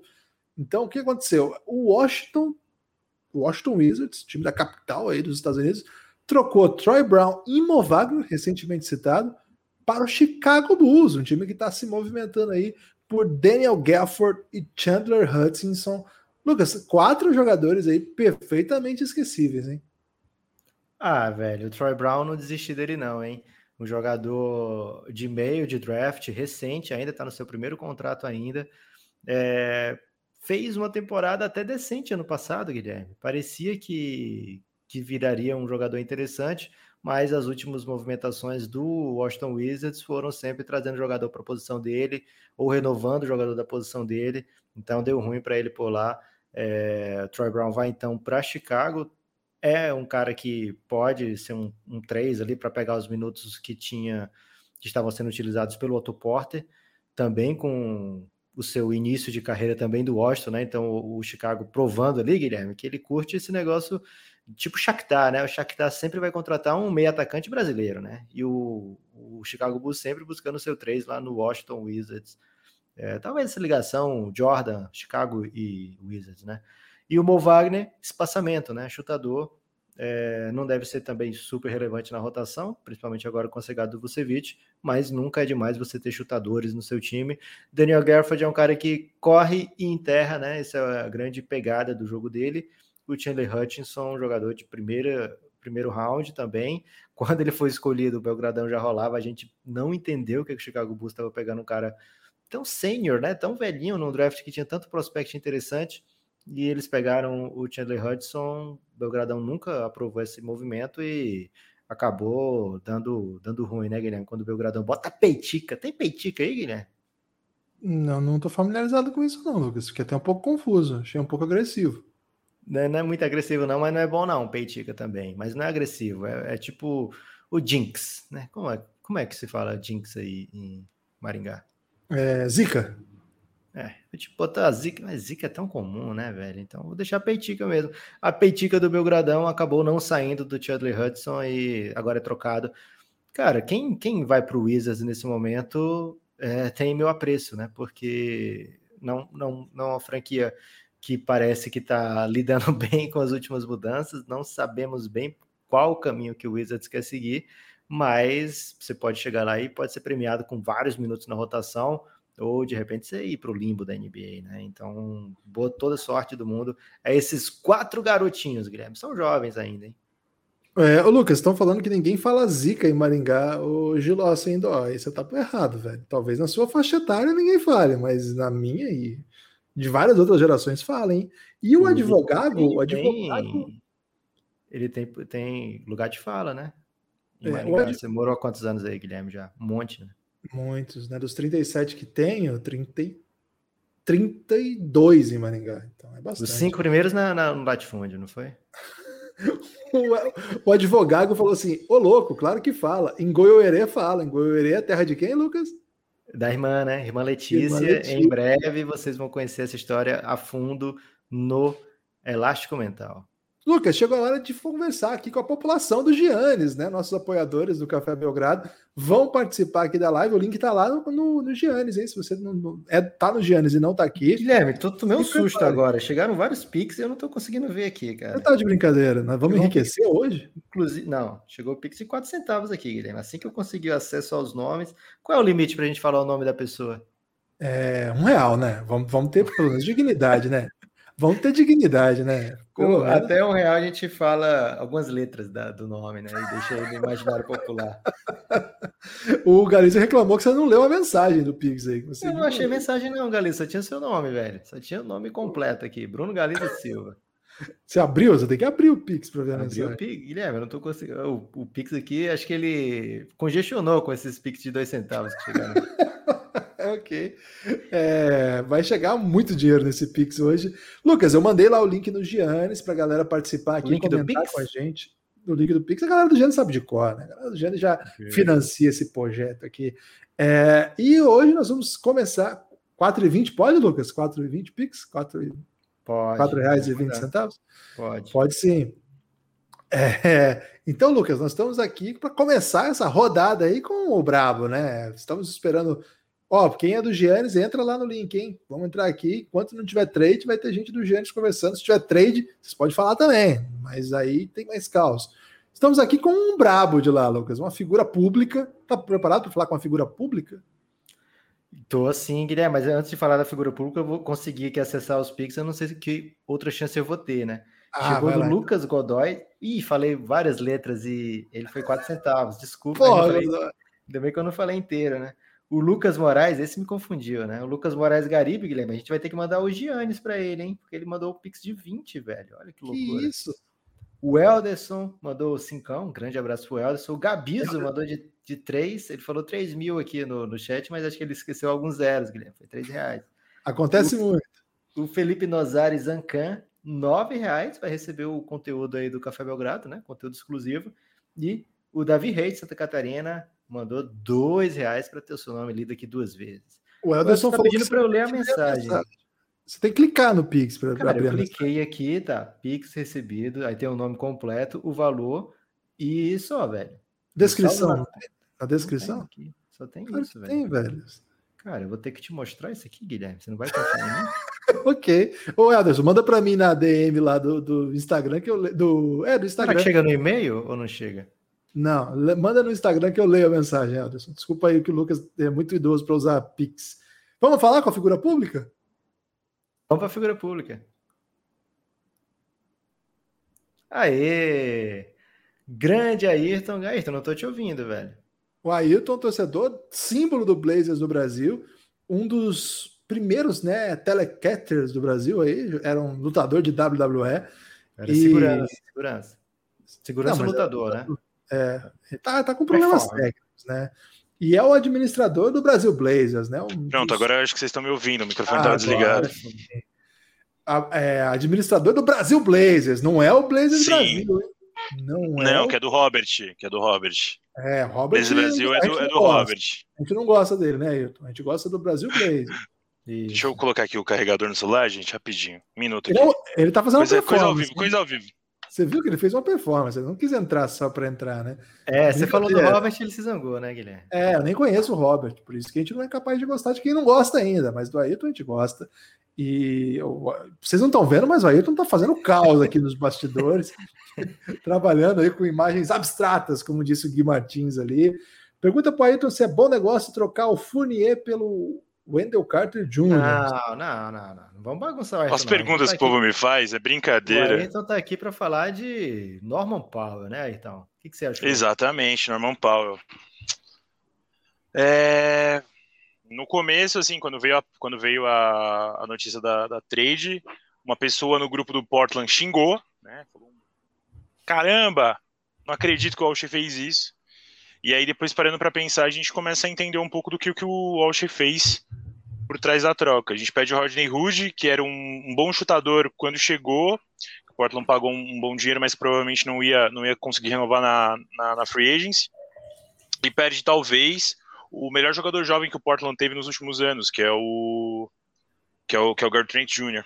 É, o, o Paul é um chutador melhor, tem uma eficiência ofensiva e defensiva um pouco melhor do que o do que o Gary Trent e pode ajudar o Portland tanto na, nos dois lados da quadra. Então, assim, eu acho que a gente consegue e a gente pode ter uma, uma evolução. Pensando no prime do Lillard, que é o que todo mundo reclama, os torcedores do Portland, as pessoas lá da cidade falam que o time é muito novo, né, para ele. Eu acho que o Paulo vem para ajudar muito. A questão principal é que daqui a seis meses ele pode receber, ele pode recusar player option e ir para outro lugar. Cara, você espera mais algum. Chegou muita coisa aqui, depois eu falo, Guilherme. Você okay. espera alguma coisa a mais do, do Blazers nessa trade deadline, Ayrton? Eu, eu, eu queria muito que o Zé Collins fosse trocado em alguma, por alguma coisa uh, que viesse a contribuir o Portland, mas eu acho que o Portland vai tentar ou pegar o Lamarcus Aldridge de volta ou algum outro jogador via buyout para tentar melhorar o time. É, a segunda unidade está forte, mas eu acho que o Walsh não, não, não, mandou o melhor jogador de é, o melhor jogador jovem que ele recusou proposta, como foi informado pelo, pelo Casey Holdall, que o Orlando queria o Gary Trent Jr. Na, nas negociações pelo Aaron Gordon e mais acho que mais, acho que pique também. E ele falou que o Gary Trent ele não trocava para conseguir o Norman Powell. Então, alguma coisa aconteceu nos bastidores que a gente não sabe. É. é. provavelmente o Orlando queria a escolha que veio do Denver, né? A escolha de primeira rodada. É, Você está satisfeito aí com o Kenter, Ayrton? Eu, eu acho que o Canter, o Canter é o seguinte: se ele, se o Nurkic jogar consistente, o Canter é um ótimo reboteiro vindo do banco. O problema é que o Canter ele não veio para ser titular e como o Nurkic machucou, ele acaba defendendo pessimamente, como é normal da carreira dele, mas ele ajuda contribuindo ofensivamente igual o Whiteside fazia no ano passado. Só que em momentos decisivos dos jogos, o, o Portland acaba sofrendo com o Canter sendo o péssimo defensor. Tem momentos é, marcantes com o Jokic, por exemplo, que o Jokic ficou segurando a bola por, sei lá, 7, 8 segundos na, na última posse, e o Canter no garrafão e ele lá na frente. Então, assim, os times vão abusar do, do Canter, só que o Canter vindo do banco é ótimo. O Canter como titular eu não gosto. Ok. É um amigo do Ayrton também, né? A gente tem que lembrar isso aí. Então, por isso que é, o Canter, o Canter é. Ayrton. Eu fiz uma thread, fiz uma thread do Canter. Procurem lá. Né? O Blazers Brasil. É esse o Blazers Brasil? Nossa. Não, é Brasil Blazers, tá? A gente curte Brasil Blazers, o Blazers Brasil, Mas quando eu vejo a logo, eu nunca confundo, né? Eu já sei qual é o certo. É, tô fechadão com o Brasil Blazers. Ayrton, é... última coisa, fora de Portland, né? Quais são, qual foi a trade que você mais curtiu aí? Esquecendo, lógico. Com certeza, com certeza do Aaron Gordon. Acho que o Denver consegue se tornar o principal, o principal é, candidato ao, à disputa do título agora. Eu acho que bate de frente, sim. É capaz de bater de frente com o Lakers, é capaz. Eu acho, eu acho. Eu acho que é um time que consegue arrumar muito de uma forma muito mais completa. Eu acho que consegue.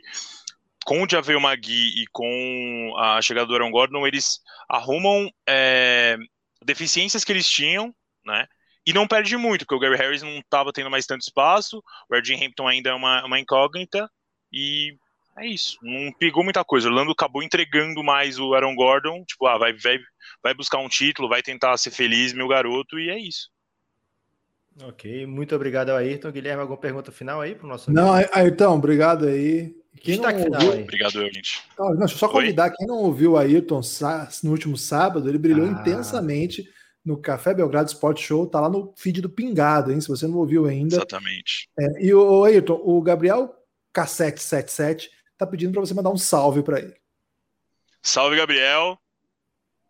Abraço. Seu destaque final, seu destaque final, Ayrton. É isso, vamos ver até o que, que o Walsh vai fazer, vamos ver se o time vai voltar a defender, porque a temporada ainda tá, na, tá para acontecer muita coisa. E é isso, não tem muito o que esperar não, não, não, não queria que o Gary Trent fosse, mas foi, agora a vida que segue. Ah, então, Isso, obrigado aí de novo. Tem que saber se despedir. Obrigado, aí. gente. Vou continuar vendo vocês aqui, viu? Um abraço. Valeu, Ayrton. Ayrton sempre um raio de luz, né, Guilherme? Sempre Eu um amo cara Ayrton, muito tranquilo, muito, muito centrado. Ayrton. Grande abraço para Ayrton, sempre abrilhantando. Ele aqui. nem sabe o tanto que eu amo ele, Lucas. Você nunca disse, cara? A gente tem que dizer o que a gente ama das pessoas, Guilherme. Mas para ele eu nunca disse. Eu amo, hein? E você viu que eu até esperei ele sair para falar, né? Igual o Michael Scott falando: Olha, eu nunca falaria para ela, mas ela é uma grande pessoa e uma talentosa artista. é, chegando muito rumor aqui no chat, Guilherme. Rumor de é, Pix também? Ó? Chegou Pix aqui, cara. Chegou tanto Pix que eu não sei nem entender aqui o que tá acontecendo. Muita gente indo no pé da letra aí, mandando Pix de um real, hein, Guilherme? Para poder ter Ih, o seu nome Todo mundo querendo aqui. falar, hein? Aí sim. É... O rumor aqui do momento é que o Lonzo Ball tá na mira do Knicks, Guilherme. Você curtiria essa? Muito, muito, muito, muito. Eu, eu ia gostar demais. Porque o Knicks, Lucas, ele tá jogando bem, mas falta aquela malemolência, né? Falta aquele carisma assim, wow, é, aquele efeito wow. Guilherme, quanto, quanto tempo de Lonzo Ball no Knicks precisa para as pessoas começarem a, a, conversa, a conversar? Quem é melhor, Lonzo ou Lamelo? Porque hoje parece muito claro, né, que o Lamelo é outro patamar, mas no Knicks acho que teria aquele, aquela potencialização. Vocês nunca viram o Lonzo de verdade, agora vocês vão ver, né? Eu ia, eu ia ser o primeiro a puxar essa. Aqui no Café Belgrado já começa agora a puxar essa. Cara, eu preciso do Lonzo. Eu não sabia que eu precisava do Lonzo no Knicks, até agora precisar. Agora eu não vou sair daqui enquanto não tiver Lonzo no Knicks. Não, de verdade, porque é, os efeitos assim, wow, do time do Knicks é quando o Randall faz uma jogada muito legal. Troca né? do hoje, hein, Guilherme? Troca epa, aqui. Epa. Toronto está trocando Matt Thomas por uma escolha, segunda rodada. Para quem? Para onde? Para o Utah Jazz. Mais um chutador para o Jazz, né? Como se não fosse o suficiente. O Jazz tem todos os chutadores da NBA, conseguiu mais um aí. Não, mas é... eles acabam tendo que botar o Niang para jogar, velho. Então eles estão certos aí atrás do, do Matt Thomas. Mas não sei se mas o Matt o Thomas. é big, né? Ele joga mais é. na 4, né? O Matt Thomas é um reserva ali para 2, 3, né? É, mas ele mata a bola, viu, Lucas? Ele... Matt Thomas, quando chegou na NBA, ele era visto como o maior chutador da Europa, né? O melhor chutador da Europa. Os americanos só falam isso. Todo mundo para eles que mata bola de três é o melhor chutador da Europa. É, mas desculpa, Guilherme, te interrompi para falar de Matt Thomas, mas na verdade o que eu queria falar era dos picks do Belgradão. Teve mais de um plural? Qual é o plural de é, O Esdras, Esdras Alves Cruz Saraiva mandou um pix de um real. Aí o Gil é... Dart mandou um real 08, Guilherme. Provavelmente é aquele Caraca. cara igual das bets que tinha, tinha 08 aí na conta e ele quis zerar, né? O, deixar zeradinho. Apoio, apoio. Bacana. O Cláudio Cardoso da Silva, a gente vai ter que mandar os Giannis para ele, Guilherme. Ele Ei, Claudião. De vir, então, grande abraço. Pô, Claudião, valeu, assim hein? hoje nós vamos trocar ideia lá no Giannis. Povo, hein? É. Todo mundo que, que mandou o Pix para ou o acesso ao Giannis ou ao, ao conteúdo exclusivo, né? Quem, tem acesso ao Giannis tem também ao conteúdo exclusivo. Eu vou atrás dessas pessoas. E a Liana Holanda não é Nepomuceno, Guilherme. Não conheço, mas mandou 5 reais para o Belgradão. Que isso? Ela não tá pagando alguma conta aí de uma coisa que você comprou para ela, não? Pode ser também. Você tá confundindo aí. Que... de repente ela quer te dar cincão aí. E é, aproveitou o Igor, que tá aí. O Igor SNX, Guilherme, falou: essa troca pode ser só o Raptors abrindo uma vaguinha no roster, né? No, no, no elenco, para de repente a troca do Kyle Lowry sair, né? Muita gente ainda achando que vai ser a troca do Kyle Lowry. Eu li uma delícia no Twitter hoje, Guilherme, que o Lakers não topou Cara, foi o Claudião que mandou. Ah, é o Claudião? Claudião? Pô, Claudião, e agora? Agora você vai ter que entrar na vai, minha vida. Vai ter que entrar com outra conta, né? Vai ter que botar a filha dele no Giannis, a esposa. Bota alguém, Claudião. Você tem essa vaga extra aí. é... o... Cara, recebi um Pix de 3,14, deve ser o Pi, Guilherme, só pode. É... então o Raptors, o Raptors pode ter feito essa troca do pensando do Matt Thomas por um second, pensando no, em abrir a, a, a vaga, né, para fazer uma troca maior do Kyle Lowry de repente por dois jogadores. Porém, o torcedor do Lakers já havia aí tweetando por aí que o Lakers recusou trocar o THT pelo Kyle Lowry, né? E aí, ah, eu... aí não. Tem que ter uma intervenção em alguém aí, Guilherme. Ou em quem Ó, Lucas, ofereceu, ou em quem Shams, recusou, ou em quem acreditou. Falei, Guilherme. Informação do Shams, é, o Raptors está seriamente engajado com os Lakers e o Miami Heat nessa troca para tirar Kyle Lowry. Kyle Lowry não vai jogar no Raptors. Agora, para onde ele vai, ainda não se sabe. Heat e Lakers, os finalistas da, atual temporada, da temporada passada, né? Campeão e vice, são os candidatos. Mas se o Lakers não quer dar nem o Tyler Tucker, vai dar o quê, então? O Heat não tem nada para dar melhor que isso? Então, o Heat não deve querer dar o Tyler Hero, né? E aparentemente tem oferecido Duncan Robinson e o Lakers tem oferecido KCP e o Schroeder. Parece que essa, esse é o pacote do Lakers, KCP e Schroeder. E o do, do Miami Heat, não, tô, não sei ainda bem claro qual é, mas que eu acho que o, o Tyler Hero tá off the limits, né? Acho que não, não, não é oferecido. O pessoal aqui do chat está dizendo que é o Duncan Robinson. Faz pouco sentido para mim. Não, vejo muito. Eu estava falando isso também, Guilherme. Então, você mais uma vez provando que não me escuta, né? Eu estava exatamente falando Mas isso. Mas ou eu, eu presto atenção em você, ou eu penso, Lucas. Uma, as duas coisas ao mesmo tempo não dá. Guilherme, vamos trazer o Felipe Rui para participar com a gente? Vamos trazer Felipe Rui. Já, a gente falou que vai trazer, ele sumiu, saiu correndo. Acho que ele ficou em pânico aí com a, com a possibilidade e falou: não, não quero, sai daqui. E Opa! Ele quer sim. Grande Felipe Rui. Chegou de OKC. camisa, torcedor do OKC. É, o OKC que fez de tudo para perder agora, tirou o Shai da temporada. Inventou uma lesão perigosa que ninguém sabe qual é, mas é tão misteriosa que tem que ficar de fora aí por várias semanas. Como é que a tá? gente tenta de tudo, a gente tenta de tudo para perder, mas o pessoal não sabe. Vai ter que fazer uma, um tour com o pessoal do Knicks que tá fora. Ô, louco, o Knicks tá bem, velho. Que é, palavras duras. Então, mas eles tentam fazer de tudo para dar ruim. Eu, eles fizeram a troca com o Austin Reeves agora que não fez o menor sentido para eles. Tava indo muito certinho, eles não, vamos dar uma piorada aqui para ver se consegue. É, ô, ô Felipe, o que, que, você achou aí da troca do George Hill saindo do OKC? Já esperava? Espera mais ainda? Espero o Hofford também nesse meio aí, né? George Hill tava lá, tava ajudando muito, eles também não, vamos dar um jeito aqui. e o Al também está ajudando muito, tem que dar um jeito de tirar. O próximo a se machucar vai ser o Dort também, porque não está dando conta, o time está ganhando muito, cara. Daqui a pouco vai ter uma sequência de jogos contra o Orlando Magic, já pensou aí? O nos playoffs. É... A próxima contratação vai ser o GM do Magic. aí não, né? Ele troca 17 picks ali pelo, sei lá, Terence Ross. O, o, o Terence Ferguson foi também nesse rolo, né? É, você gostava dele? Não, nunca gostei dele. Pô, pô ele era tão corrinho, era esforçado, mas não era bom, pô. Era, foi aquela, aquele período que o OKC apostou no novo André Robertson, né? Então, do todo o draft, eles procuravam o novo André Robertson, porque estava sempre machucado, o velho André Robertson, e sempre vinha esse jogador muito atlético. O André Robertson eu gostava, sabia? É, Derek House. É... Não, Derek eu não sei por que você gostava. E o Pouco Zé? Tinha... É, o pouco, o pouco vai vir é o, é o, é o Luca Doncic da, do 4, posição ah, 4. Ah, garoto! o Felipe Rui brilhou, hein, Lucas? Começou brilhando intensamente. Tem que botar o Doncic se irrita, Você se irrita em várias comparações, inclusive ficou irritadíssimo aí, porque falaram que o Matt Thomas era o melhor chutador europeu. E essa não. do Luca Doncic, você tá comprando? Luca Doncic da 4? É. O, o tava na, tava na cartela que a gente ia citar o Luca Doncic no, no podcast, até agora não foi, não foi Aí, citado na live. Agora foi, velho. é... Os torcedores Olha, do Knicks estão saindo da toca, estão falando aqui, não sei, comedor de casados BH13. É...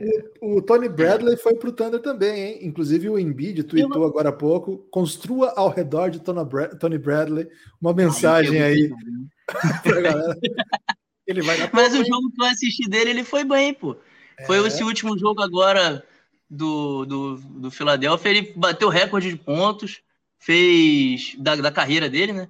Ele foi bem naquele pivôzão para pegar rebote. Não tava mal, não, tava bem. Gostei dele. Não, ele não é bobo, não, velho. Eu, no, ele jogava no Jazz, né? E quando ele entrava, ele ia bem também. Ele é o cara para ser o reserva lá. Quem que é o titular hoje?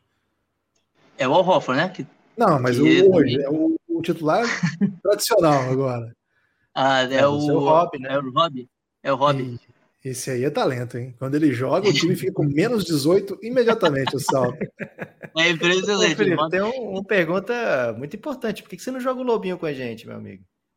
Pô, porque você, eu, eu, eu, trabalho embarcado, né? E meu horário é só da madrugada. Então, negando o ah, meu inimigo é sono é na parte da manhã, né? Ô, Felipe, você, você acompanhou aí o caso do navio que ficou travado lá no canal de Suez? Aham, uhum, acompanhei, acompanhei. Mas não foi é você porque... que, que encalhou, não, né? Não, não fui eu, não. Tava de folga. é, brilhou muito algum destaque final, Felipe? Pra gente? Tem. Para onde, pra onde e qual troca vocês acham melhor o Al Porque ele tem que sair do time, pelo amor de Deus. Agora, o... para onde que é melhor pro KC e, e qual troca vocês acham que é viável, se vai sair? Cara, o Horford tem um dos contratos mais assustadores da NBA, pelo menos era o que tinha até o ano passado, né? Que era quase, quase impossível você trocar. O Daryl Morey chega e já troca de primeira, se livra desse, desse problema, né? Um problema entre aspas, porque ele é um bom jogador, mas que não fazia sentido para aquele Philadelphia, né? Ele chega no OKC, ele começa a mostrar que ele ainda tem valor para o salário que recebe, mas ainda assusta muita gente. Porém, Guilherme e Felipe, ano que vem é outra coisa, é um ano a menos, né? E aí a pessoa já olha, opa, tá acabando o salário do Horford, fica mais fácil. Acho que você vai ter que aguentar essas vitórias que vão vir por causa dele nessa temporada. Acho muito improvável que ele, ele saia a tempo dessa trade deadline, porque o contrato ainda é longo, né? Para a idade dele, fica muita questão ainda. E tem que vir, tem que bater salário, né? Se não for uma trade exception gigantesca e ninguém tinha disponível, porque mesmo o Boston que tinha, ele não podia usar toda, né? Então, se não for trade exception, tem que bater salário, tem que mandar algum jogador caro para o OKC também. E não é todo mundo que o OKC vai querer, né? Então, acho que ano que vem o OKC pode conseguir uma piquezinha por ele. Se segurar mais um ano ainda, aí sim é o ano de valor máximo dele, se ele estiver jogando bem ainda, porque vai ser um contrato expirante e uma ajuda certa em playoff. Então segura as pontas aí, arruma para ele um rola, não? problema capilar. Mas o buyout é muito caro, né? É muito um jogador é, muito pesado. caro para fazer o buyout, porque são três anos. O, o Felipe tá desesperado, cara. Ele quer se livrar do Hoffer a qualquer custo. É, a gente vai acabar pegando a pique 10, pique 11, é complica, não adianta nada. Trocou todo mundo e vai continuar com. E nem a do Rockets a gente vai conseguir pegar. Você sabe qual foi a, a, a escolha do Shai Gildes Alexander, por exemplo? Escolha 11, velho. 11. O, é. Quem escolhe bem, quem manja, vai se sai bem em qualquer escolha, né? É, então, o pouco foi 17, é, talvez a gente dê. um pouco foi 17, é maravilhoso. Valeu, Felipe. Até a próxima, meu amigo. Valeu, pessoal. Parabéns aí. Show, hein? Você brilha muito, hein, velho? Você tem que printar no Spot Show aí, hein? É, Café Belgradão Sport Shows, dia de sábado, às três da tarde, com todo mundo que participa do dia antes, assuntos variados, né? Valeu, Felipe. Podia falar aí de, da vida, em, vida no mar, né? É, é Guilherme, Você o... aquele filme, Vida Marinha lá? Vida o Náufrago? Náufrago? Não. Muito bom filme. Steve Zissou, esqueci o nome agora. Porra, é muito é, mais... Guilherme, o Gustavo Vilela ele já entrou algumas vezes aqui, mas sempre a gente estava ocupado na hora e ele aqui sai antes da vez dele, né? Ninguém se importa, Guilherme, com esse filme aí que você tá Como falando. não, velho? Baita filmaço. Você não assistiu esse filme? Eu nem vou assistir. Já, já não gostava, agora eu me irrito. Caraca, é bom demais. E tem o, tem o seu Jorge no filme, velho. E é uma das coisas mais maravilhosas, que ele aparece sempre aleatoriamente tocando violão, cantando. É sobre Bowie. o pré-sal esse filme? Pode ser, pode ser sobre o pessoal também. Cara, é espetacular esse filme. Quem não assistiu ainda assiste. É mais espetacular do que o Bruno Ribeiro? Cadê o Brunão? Tá aí? Ah, Brunão! Hoje é meu dia. Hoje, finalmente, é meu dia. E é hora de comemorar também, né? Como diz o Nepopop. Mostra a camisa aí, Bruno, que não dá para ver para quem você torce. Chicago Bulls, camisa do Jordan. O Vucevic já tem, já, já tem aquela fotinha de Photoshop já com a camisa do Bulls? Ah, a gente não sabe o número que ele vai usar, né? Porque a 9 tá com o Patrick Williams. Eu acho que vai ser o 6. Moral, é, hein? Porque ele pode usar o contrário, né? E... É, é, a lógica é essa. Ou então ele bota o 18, igual o Zamorano fazia, lembra, Guilherme, lá na Inter de Milão? 8 mais 1, né? 8, 8, 1 mais 8. 1 mais 8, é. no caso. Né? Pode meter é, 81 também. É, o Bruno... é um ano maravilhoso. Bruno, expectativa agora com você, Vite? É, eu vou responder primeiro a do Gibas. Gibas, eu faço 29 anos amanhã. Caramba. Que isso, cara? Já é um presente de aniversário, então. Já, sim, finalmente. O Carnichovas, ele deu esse presente aí. Ele, inclusive, estava pensando em mim, né? Ligou, falou e tal. E é o presente que ele estava esperando realmente. Mas ainda vai ter mais. Eu acho que o Lonzo ainda pode pintar aí. Ou o Lowry provavelmente saia para alguma pique de primeiro round de algum time. Só não pode ser essas roubadas, tipo pique de primeiro round do Nets, do Lakers, essa daí não, não interessa não, porque os caras não param de ganhar nunca. Guilherme, pode ser a qualquer momento a troca de Rajon Rondo pro Clippers, hein? Fica atento. É mesmo? É. Essa aí eu não tava esperando não, hein? É, acho que ninguém estava esperando, mas muita gente ao mesmo tempo percebeu que deu muito errado, muito rápido a do a do esqueci o que eu estava falando já, Guilherme. Do Rondo no Hawks? É, o Rondo no Hawks. Minha filha mandou uma mensagem, Guilherme, falando que ela chegou no nível 25 de Brawl Stars. Olha só. Ah, Aí eu pensei que ela tinha mandado um Pix também. Eu não tenho acesso a esse tipo de coisa. Vou deixar o Pix aqui, porque a galera tá mandando. Hoje a gente vai comer picanha, Lucas. Até Cada agora. Pix que chegar, a gente garante uma troca da NBA, hein? Fiquem atentos. Ô, Brunão, é- qual que é o seu perfil? Bulls Brasil? É o Bus BR, Bulls Chicago Bulls Brasil. Bulls É. BR. Tem que seguir lá, hein? Me- Melhor perfil do Bulls que tem, não é, Lucas? Você já falou o que do Vucevic no perfil, Guilherme? Eu? Eu não falei nada, mas Você o Bruno desculpa, falou. Brunão. O que, que você já O falou? Lucas da tá confuso? Bruno. O Lucas tá muito É porque eu confuso. tô olhando aqui que o hoje também tweetou do Roger Rondo, né? Vai rolar. Ok. Vou Quem- dar até um RT aqui, ó, no que o Brunão falou. Quem administra o, o perfil no Twitter é o Felipe, né? Mas a gente é uma equipe de quatro pessoas e, inclusive, já tem podcast marcado para hoje. A gente vai gravar um podcast aí sobre essa troca. Eu acho que a principal coisa que aconteceu foi que mudou realmente o patamar do time. A gente tá cansado de ver o Lavine carregando um monte de animal, nem Noé fazia isso. E com o Vucevic chegando, talvez as coisas mudem um pouco. Principalmente porque ele é um cara de dentro do garrafão, né? E o Lavine precisa desse cara ali dentro do garrafão para fazer algum tipo de jogada, para fazer um bloqueio, um screen, o que não rolava muito bem com o Wendell Carter Jr. E a questão do Lowry é que ele é um razoável jogador, mas ele se machuca demais, então por isso a gente quer que ele saia fora logo. Você tem expectativa de acontecer alguma coisa ainda essa tarde? Ele acabou de falar que ele espera o Lonzão no bus. Mas falta 40 minutos só, velho. Ah, mas é o certo, né? né? E outra coisa que pode ser doideira da minha parte, mas eu não me ficaria surpreso se acontecesse, seria se rolasse alguma coisa envolvendo Westbrook, porque é um rumor que a gente vem ouvindo muito tempo e é algo que o Billy Donovan parece que tinha meio que falado que gostaria e tal. Eu, apesar de achar muito difícil de acontecer, mas é algo que o torcedor do Bulls fica com a pulguinha atrás da orelha ali, mas é mais uma coisa de desejo meu do que realidade. Ó, o Bus BR disse o seguinte aqui, Lucas. A vinda de Vucevic evidencia outra coisa. Lowry será negociado, o fit dos dois é ruim, principalmente no lado defensivo. Para isso, Pat Williams, creio que o Pat Williams seja convertido de vez na posição 4, o que seria um fit ideal. Quem não segue, siga lá, Bulls BR. Você é do Instagram, Brunão? Isso, eu posto as artes lá no Instagram. Instagram e Facebook, só que o Facebook é meio morto, né? Só idoso usa, usa o Facebook hoje. E, então, TikTok. não, TikTok a gente não tem essa sapiência, né, Gibas? Eu já falei que eu só vou abrir um TikTok quando você fizer dancinhas. Não, não vai ter dancinha lá, não. Mas Mas tem tem o dancinha assim, o Guilherme tem Ó, evoluído bastante aí no. Belgradão, no TikTok. 27 mil visualizações na primeira semana de TikTok, hein? 27 mil visualizações no TikTok. Se você não segue o Café Belgrado no TikTok, siga. Mas se você não tem TikTok, não precisa fazer, porque não é para tanto também, né, gente? É, Ah, mas você hoje vocês não brilham a demais. necessidade de um TikTok, provavelmente você não vai sentir ainda, né? Mas é, é, é divertido. Confesso que ver o Guilherme ensaiando as dancinhas aí, toda vida que tem dancinha nova, é muito divertido. Mas Quem estava fazendo a coreografia antes da gente entrar aqui do Camisa do Grêmio era Nepo Pop. Ele, inclusive, sabe fazer aquele passo mais complicado que é o.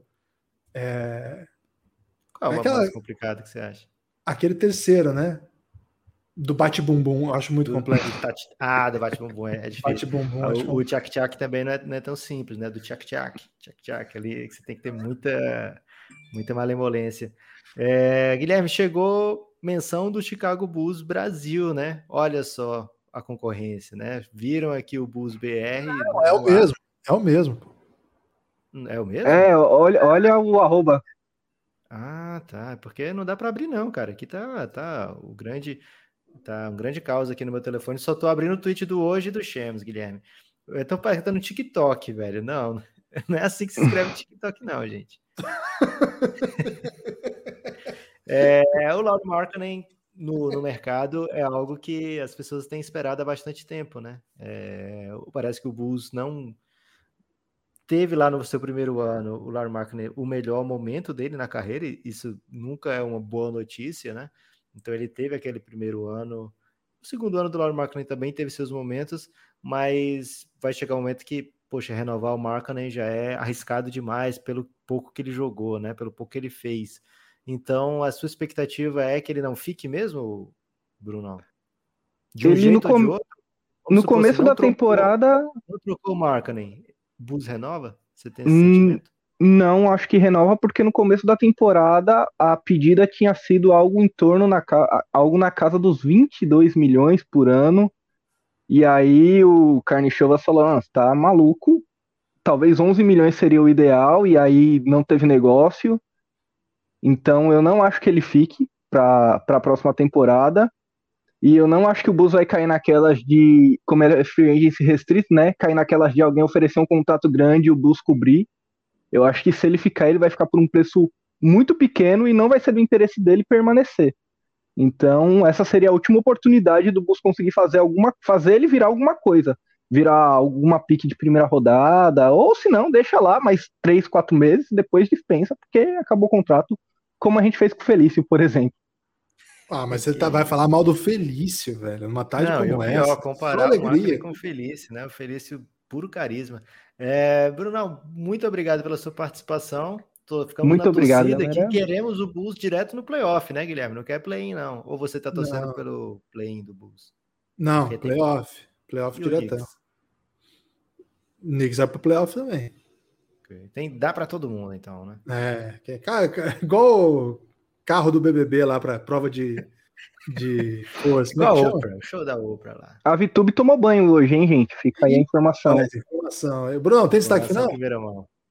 Destaque final é um pequeno merchanzinho aqui. Além do Chicago Bulls Brasil, eu tenho um podcast sobre o Santos, que é meu time de futebol. Então, Agora se você é torcedor... é o Santos.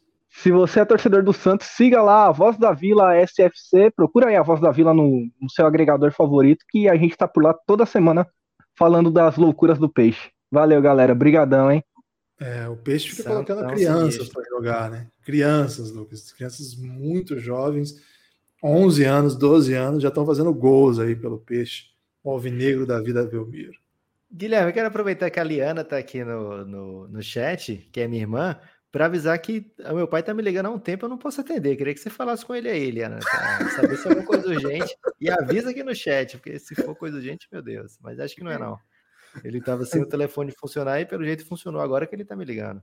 Guilherme, temos mais um grande convidado aqui hoje e saiu mais um tweet falando de Rajon Rondo que vai sair. Eu estou irritado já, mas parece que vai ter Lou Williams, hein? Lou Ih, Williams no Atlanta ou em um terceiro time. Cara, o Clippers, o Clippers percebeu que Lou Williams é vestiário, né? Harrell, sem o vestiário, Harrell, do William sem Montrezl Harrell é bochecha sem Claudinho, né? né? É, é, é, interessante esse, esse move aí, hein? Vou ficar bem atento. Por enquanto é o assunto, né? O Rondo no Clippers e o que vai dar. O assunto agora é o Pereira chegou com a musiquinha nordestina aí, Guilherme. No podcast. que isso, Pereira? Cadê o Cactinho, Pereira? Eu, eu não captei a parada do Cactinho, não, velho. Porra, é. Poxa, você não torce pra, pra Juliette, velho? Não, tô, não, tô torcendo pra Juliette, mas eu só. Eu, eu, vou ser mais incisivo quando for contra o Pernambucano, né? Porque eu gosto de humilhar Pernambucano. Então, ah, mas o Gil era também. O Gil é, o Gil é do Não, ele pode ser, mas foda-se, é Paraíba contra Pernambuco. Eu tô cagando se ele é gente boa, velho. Que isso, velho. Precisamos de um Paraíba, precisamos de um Pernambucano agora aqui pra rebater Pereira. Pode falar isso aqui. É não, a, o, o, não, o Ibama não vai permitir, não. Tipo, deixa Caramba, o homem chegou bravo, Lucas. Que isso, velho? Vai deixar isso aí? Cara, eu tô bravo, velho. Tô bravo, tô bravo. Não, tô, tô pistolaço, velho. Tô discutindo o que aconteceu no último jogo do esporte, Pereira. É o que não aconteceu, né? É o, é o que é. não aconteceu, né? Mais um ano de completa inércia aí do, do Dallas Mavericks. É, muita gente fala que o funcionalismo público é sinônimo de improdutividade, mas, cara, eu tô torcendo pela estatização do departamento do front office do Dallas Mavericks para ver se a gente melhora em alguma coisa, porque do jeito que tá, bicho. O Pereira chegou falando mal do, do serviço público e dos, dos pernambucanos. Ô, Pereira, você quer ser cancelado, não, velho? Não, não, não, não, não. Eu não falei mal do serviço. Eu falei que há uma analogia. Falou bem do serviço público. É, é, exato. Eu falei okay. que há uma analogia que diz que o, o serviço público não é produtivo. Ah, ok. Eu, tô dizendo, eu sou contra essa analogia. Tem ah, que colocar essa analogia. Mas em Pernambuco você é contra também. Mavericks, porque eu, não, em Pernambuco eu sou contra. Tipo, aí não importa qual é a situação. Guilherme, você fala isso lá no Baião de Dois? Falo, fechou, claro. Pô. Fechou a troca, Guilherme. Low não, mas aí, tipo, peraí, peraí. É, treta, treta assim, tipo, Paraíba Pernambuco é dentro do da Alcene ali, né? Tipo, atravessou a fronteira ali, aí, tipo, aí o bagulho é outro, né? A gente anda de mão. É, a troca fechada incluiu, além do Williams, duas escolhas de segunda rodada para o Atlanta, né? Acabou aí o Atlanta faturando nessa troca. É, vai Lou Williams, suas duas esposas, mais duas escolhas de segunda rodada para Atlanta. É, o que, que você achou aí, Pereira? O playoff Honda volta mais uma vez nesses playoffs? Achei ousado, achei ousado, porque são jogadores com características bem diferentes, né? Tipo, o Williams é aquele cara tipo, mais agressivo, pontuador, tem espaçamento, né? Tipo, o Rondo, o Rondo é aposta, tô, tô, tô, considerando que gente tá apostando na na mítica, né? Do, na mística do, do playoff Rondo aí para para conseguir avançar, mas para mim eu eu jogo jogadores tipo de características bem diferentes, né? Não sei se a rotação tipo do o que é que está sendo imaginado aí pelo pelo Tailu em relação à segunda rotação é, para ter mais chutadores e o Rondo poder espalhar mais a bola, mas de início, tipo, há, uma mudança de estilo de jogo aí, né? É, eu fiquei bem confuso com essa troca aí, não tava, tava nessa expectativa, não. É, o Rondo no Atlanta Hawks não fez nenhum sentido. Né? A ideia de que ele seria uma espécie de padrinho ali, né? Um tutor o Trae Young também não fez muito sentido. O Hawks está jogando bem agora, né? Mas certamente não é por conta do Rondo. Cara, achei bem estranho. O Williams, ele é de, de Atlanta, né? Assim, ele, ele, é de, ele é de Atlanta? Não, ele é da Flórida, né? Na verdade, originariamente. Ele jogou. Ele jogou. Em Atlanta, né? Isso, é, ele jogou bastante em Atlanta, bastante ligado a isso. É, eu acho, cara, um passo aí pro, pro Hawks muito bom. É, eles, não sei, eu, eu, gostei muito aí pro Hawks. Achei que o, o Lou Williams é o tipo de jogador assim que ainda pode contribuir, não é o jogador que que tá jogando esse ano. O Pereira, você acompanha aí bastante o Clippers, Pereira, para analisar aí o Low Williams? O Clippers? É. Não, o Clippers dá para acompanhar porque eles estão sempre em cima, hein? Tem jogos mais interessantes, né? São jogos mais atrativos. É, é por isso que eu tô achando assim, é, são, são jogadores de perfis diferentes, né? É por isso que eu tô meio, tipo, um pouco impactado. É, eu não sei se eles estão querendo, digamos assim, melhorar bastante a defesa de perímetro, o playmaking do, do, do da unidade com, com, com o Honda em quadra. Mas, assim, vendo para o lado de Atlanta, para mim faz bastante, faz bastante sentido essa movimentação. Você ganha mais um, um jogador para desafogar, assim, para ser um cara que tipo, vai atacar mais a cesta, vai ter mais mais criação de, de arremessos, né? Tipo, pra, principalmente vendo alguém da segunda unidade, eu acho, acho, acho que é interessante. Pro, pro, pro Clippers é que eu tô ainda, tipo, tô com uma atrás da orelha. Não vi isso acontecer, não, velho. É, também não esperava, não. É, até confirmei aqui o, o, Low Williams. É, é, mesmo de Atlanta, né? A informação que eu tinha colocado lá no começo. Ele jogou no, no Hawks durante a NBA, jogou em vários times já, né? O Williams, uma carreira bem longa, né? 34 anos, mas já rodou bem, né? Mas é, é um cara que ele nasce no estado de Memphis, Tennessee, mas, é, na cidade de Memphis, estado de Tennessee, mas gira, vai jogar, vai jogar na Georgia High School e vai direto do high school para a NBA, né? Um cara que não passou pela universidade passa pelo Philadelphia, Hawks, Raptors, Lakers, Rockets, Clippers e volta agora ao Atlanta Hawks três vezes eleito o sexto melhor jogador da NBA. E agora. É melhor sexto homem da NBA. Melhor sexto homem, né? não o sexto melhor jogador da NBA. Isso, melhor sexto homem da NBA. Falei melhor sexto jogador? É. melhor sexto jogador é muito bom. É, agora, me intriga o fato de que o, o Clippers deu troco, né?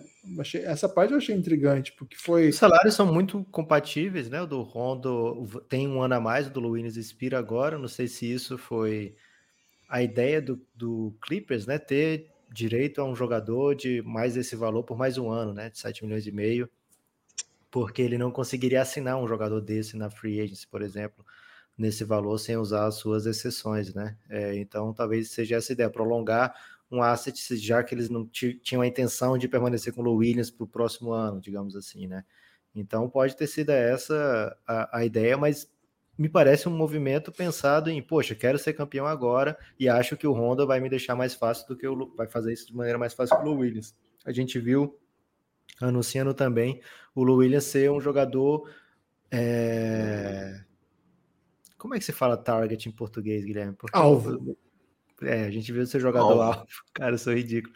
Ser jogador alvo nos playoffs muitas vezes, né? O, o, nos confrontos, sempre que o Lu Williams está em quadra, o time procura, o adversário procura uma troca para o Low Williams ser o principal jogador na marcação daquela posse, né? Porque ele é um jogador muito fraco defensivamente e é um dos motivos, né? Um dos, dos caras que eu vejo como grande problema para o Trae Young o resto da sua carreira, né? O Trae Young se tornar um jogador de super potencial dentro da NBA por conta disso, né? Porque ele sempre vai ser um jogador marcado para eu quero usar marcado, mas fica a impressão que, ele está sendo marcado na defesa, né? Mas, mas sempre um jogador marcado pelo ataque adversário, né? Sempre vai ser o jogador que os adversários vão, vão focar nas posses ofensivas, né? Então, por isso eu vejo tinha esse limitador no potencial de Low Williams durante os playoffs e o Clippers pode ter pensado, poxa, todo ano o Rondo vai tão bem nos playoffs, é, não consegui nenhuma outra troca para trazer armador. A gente comentou isso aqui, né, Guilherme, que o Clippers queria armador nessa trade deadline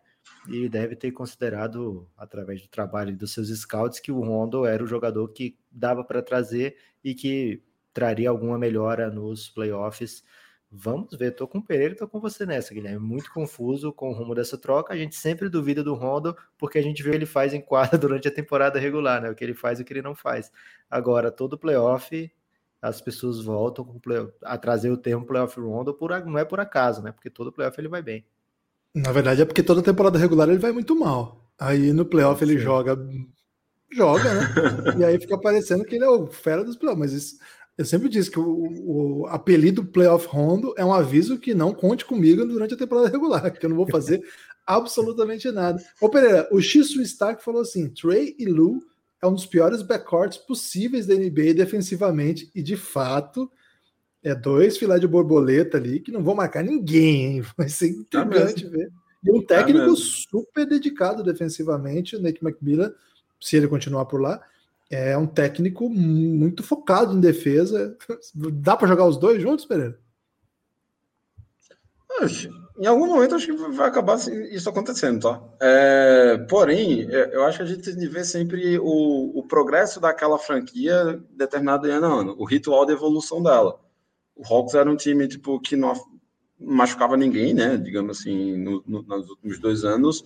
Esse ano tipo já foi um, já teve um, uma free agents mais agressiva, trouxe trouxe bons nomes, né? O Galinari, o Bolt, o, o próprio Rondo, tipo entraria nessa brincadeira. Tem a questão do John Collins ainda para resolver, né? Que tipo é um nome que talvez nos próximos 20 uma coisa, apesar de não ter batido nenhum rumor.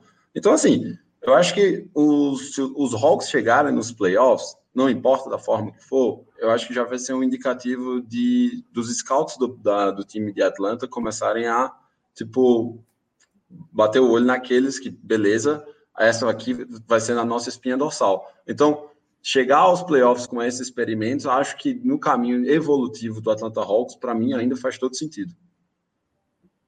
É, tinha expectativa ainda, Guilherme, do Lou Williams ir para outro time mas não vai rolar, vai realmente ficar em Atlanta, confirmado agora pelo Shams. É bem curiosa, né? Essa, essa troca fica, enfim, é, sempre na trade deadline tem umas coisas que ninguém espera, né? É, Pereira, qual troca você mais curtiu das que você viu? Qual você acha que mais impacta o futuro dessa temporada ou das próximas?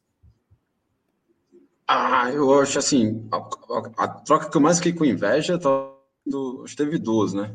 É, tanto a do Fournier, que eu achei um, um, bom reforço por um preço de nada, assim, tipo, duas picks de, de, segundo round, foi, foi um bom trabalho do Celtics.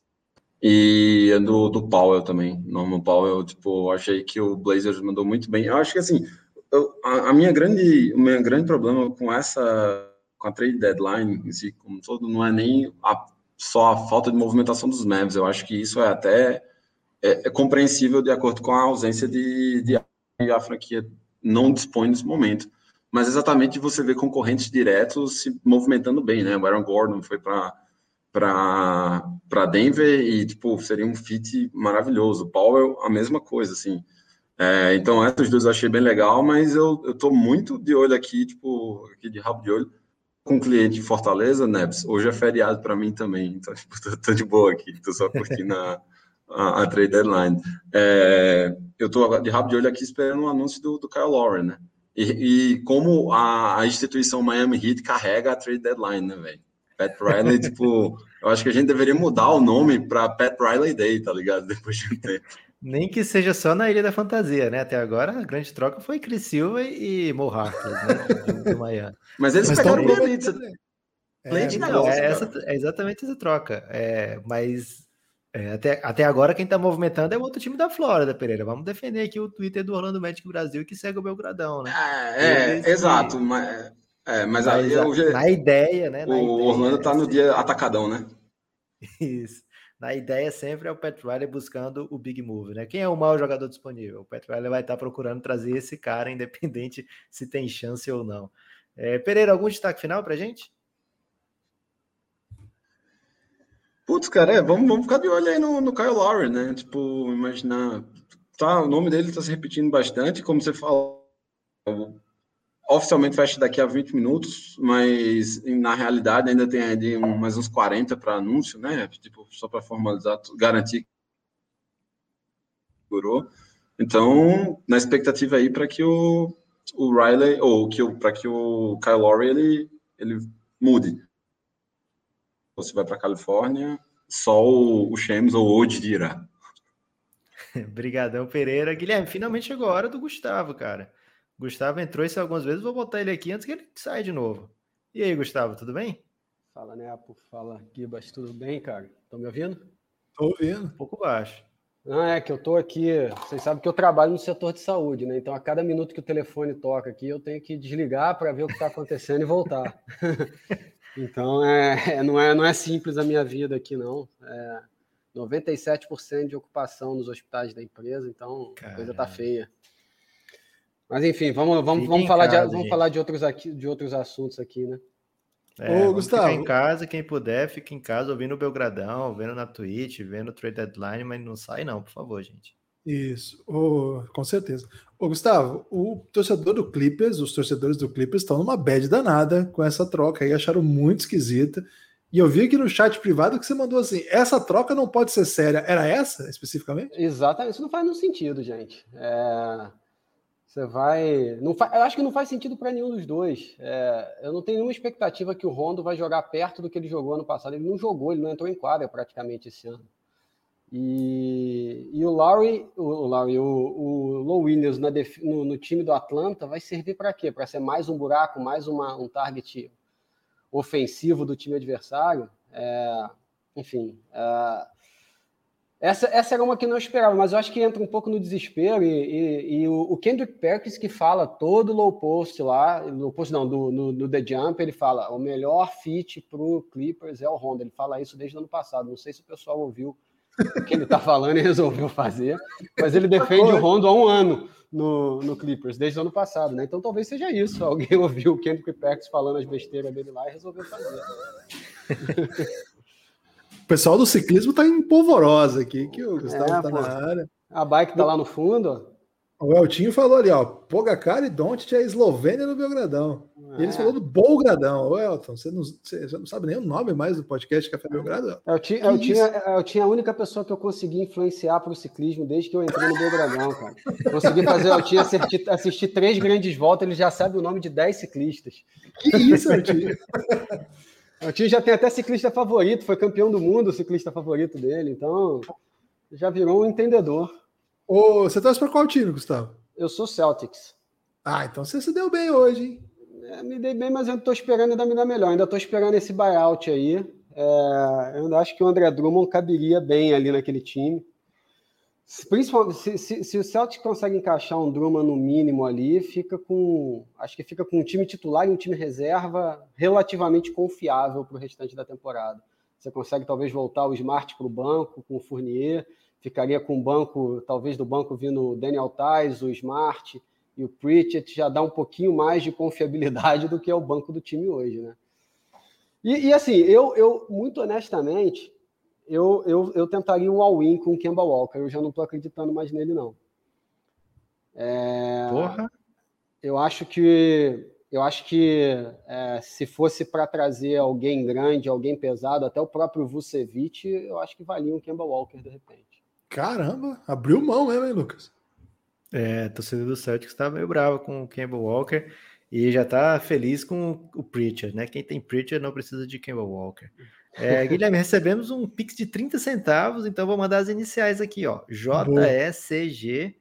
Grande Tá bom, abraço tá para você, né? JS. É, agora, o Celtics fez, o, acho que o movimento que tinha para fazer nessa trade deadline, que era usar a sua trade exception. Trade exception, Deve né? ainda esperar alguma coisa no do mercado de buyouts, como você falou, mas ao mesmo tempo viu times se movimentando ali na sua conferência, né? Você acha que, por exemplo, o movimento do Milwaukee Bucks, que se antecipou um pouco, trouxe o PJ Tucker, ou o Miami Heat, caso venha a fechar Kyle Lowry ou Vitor Oladipo ou algum outro doideira, mas parece que esses, nesses últimos 15 minutos são os dois, dois negócios que faltam acontecer, né? Oladipo Kyle Lowry. Você acha que a Conferência Leste se mexeu o suficiente para deixar o Celtics mais temeroso ou você já estava temeroso de antes porque o time está jogando mal? Ah,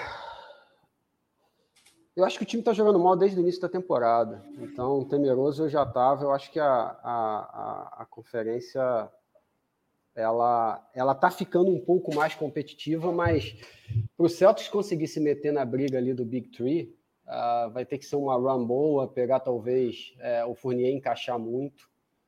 Mas é, Conferência Leste, eu, eu, não, eu não acho que o Celtics vai conseguir passar, talvez, no melhor cenário, uma segunda rodada de playoff. É, porque o Philadelphia trouxe George Hill, o Nets vai trazer alguém no mercado de buyout ainda, já trouxe É, é, muita gente, né? Gente suficiente para não precisar fazer nada. Milwaukee, o o, Bucks- PJ Tucker, né? O Bucks trouxe o PJ Tucker e já vinha jogando melhor que o Celtics na temporada.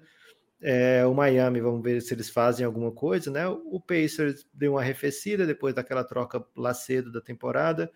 É, me parece realmente que o, o cenário mais forte e mais, pelo menos mais lógico para o Celtics é uma segunda rodada de playoff hoje, né? É, É, eu mas, acho que isso, assim, isso vai depender, talvez, é, de quanto.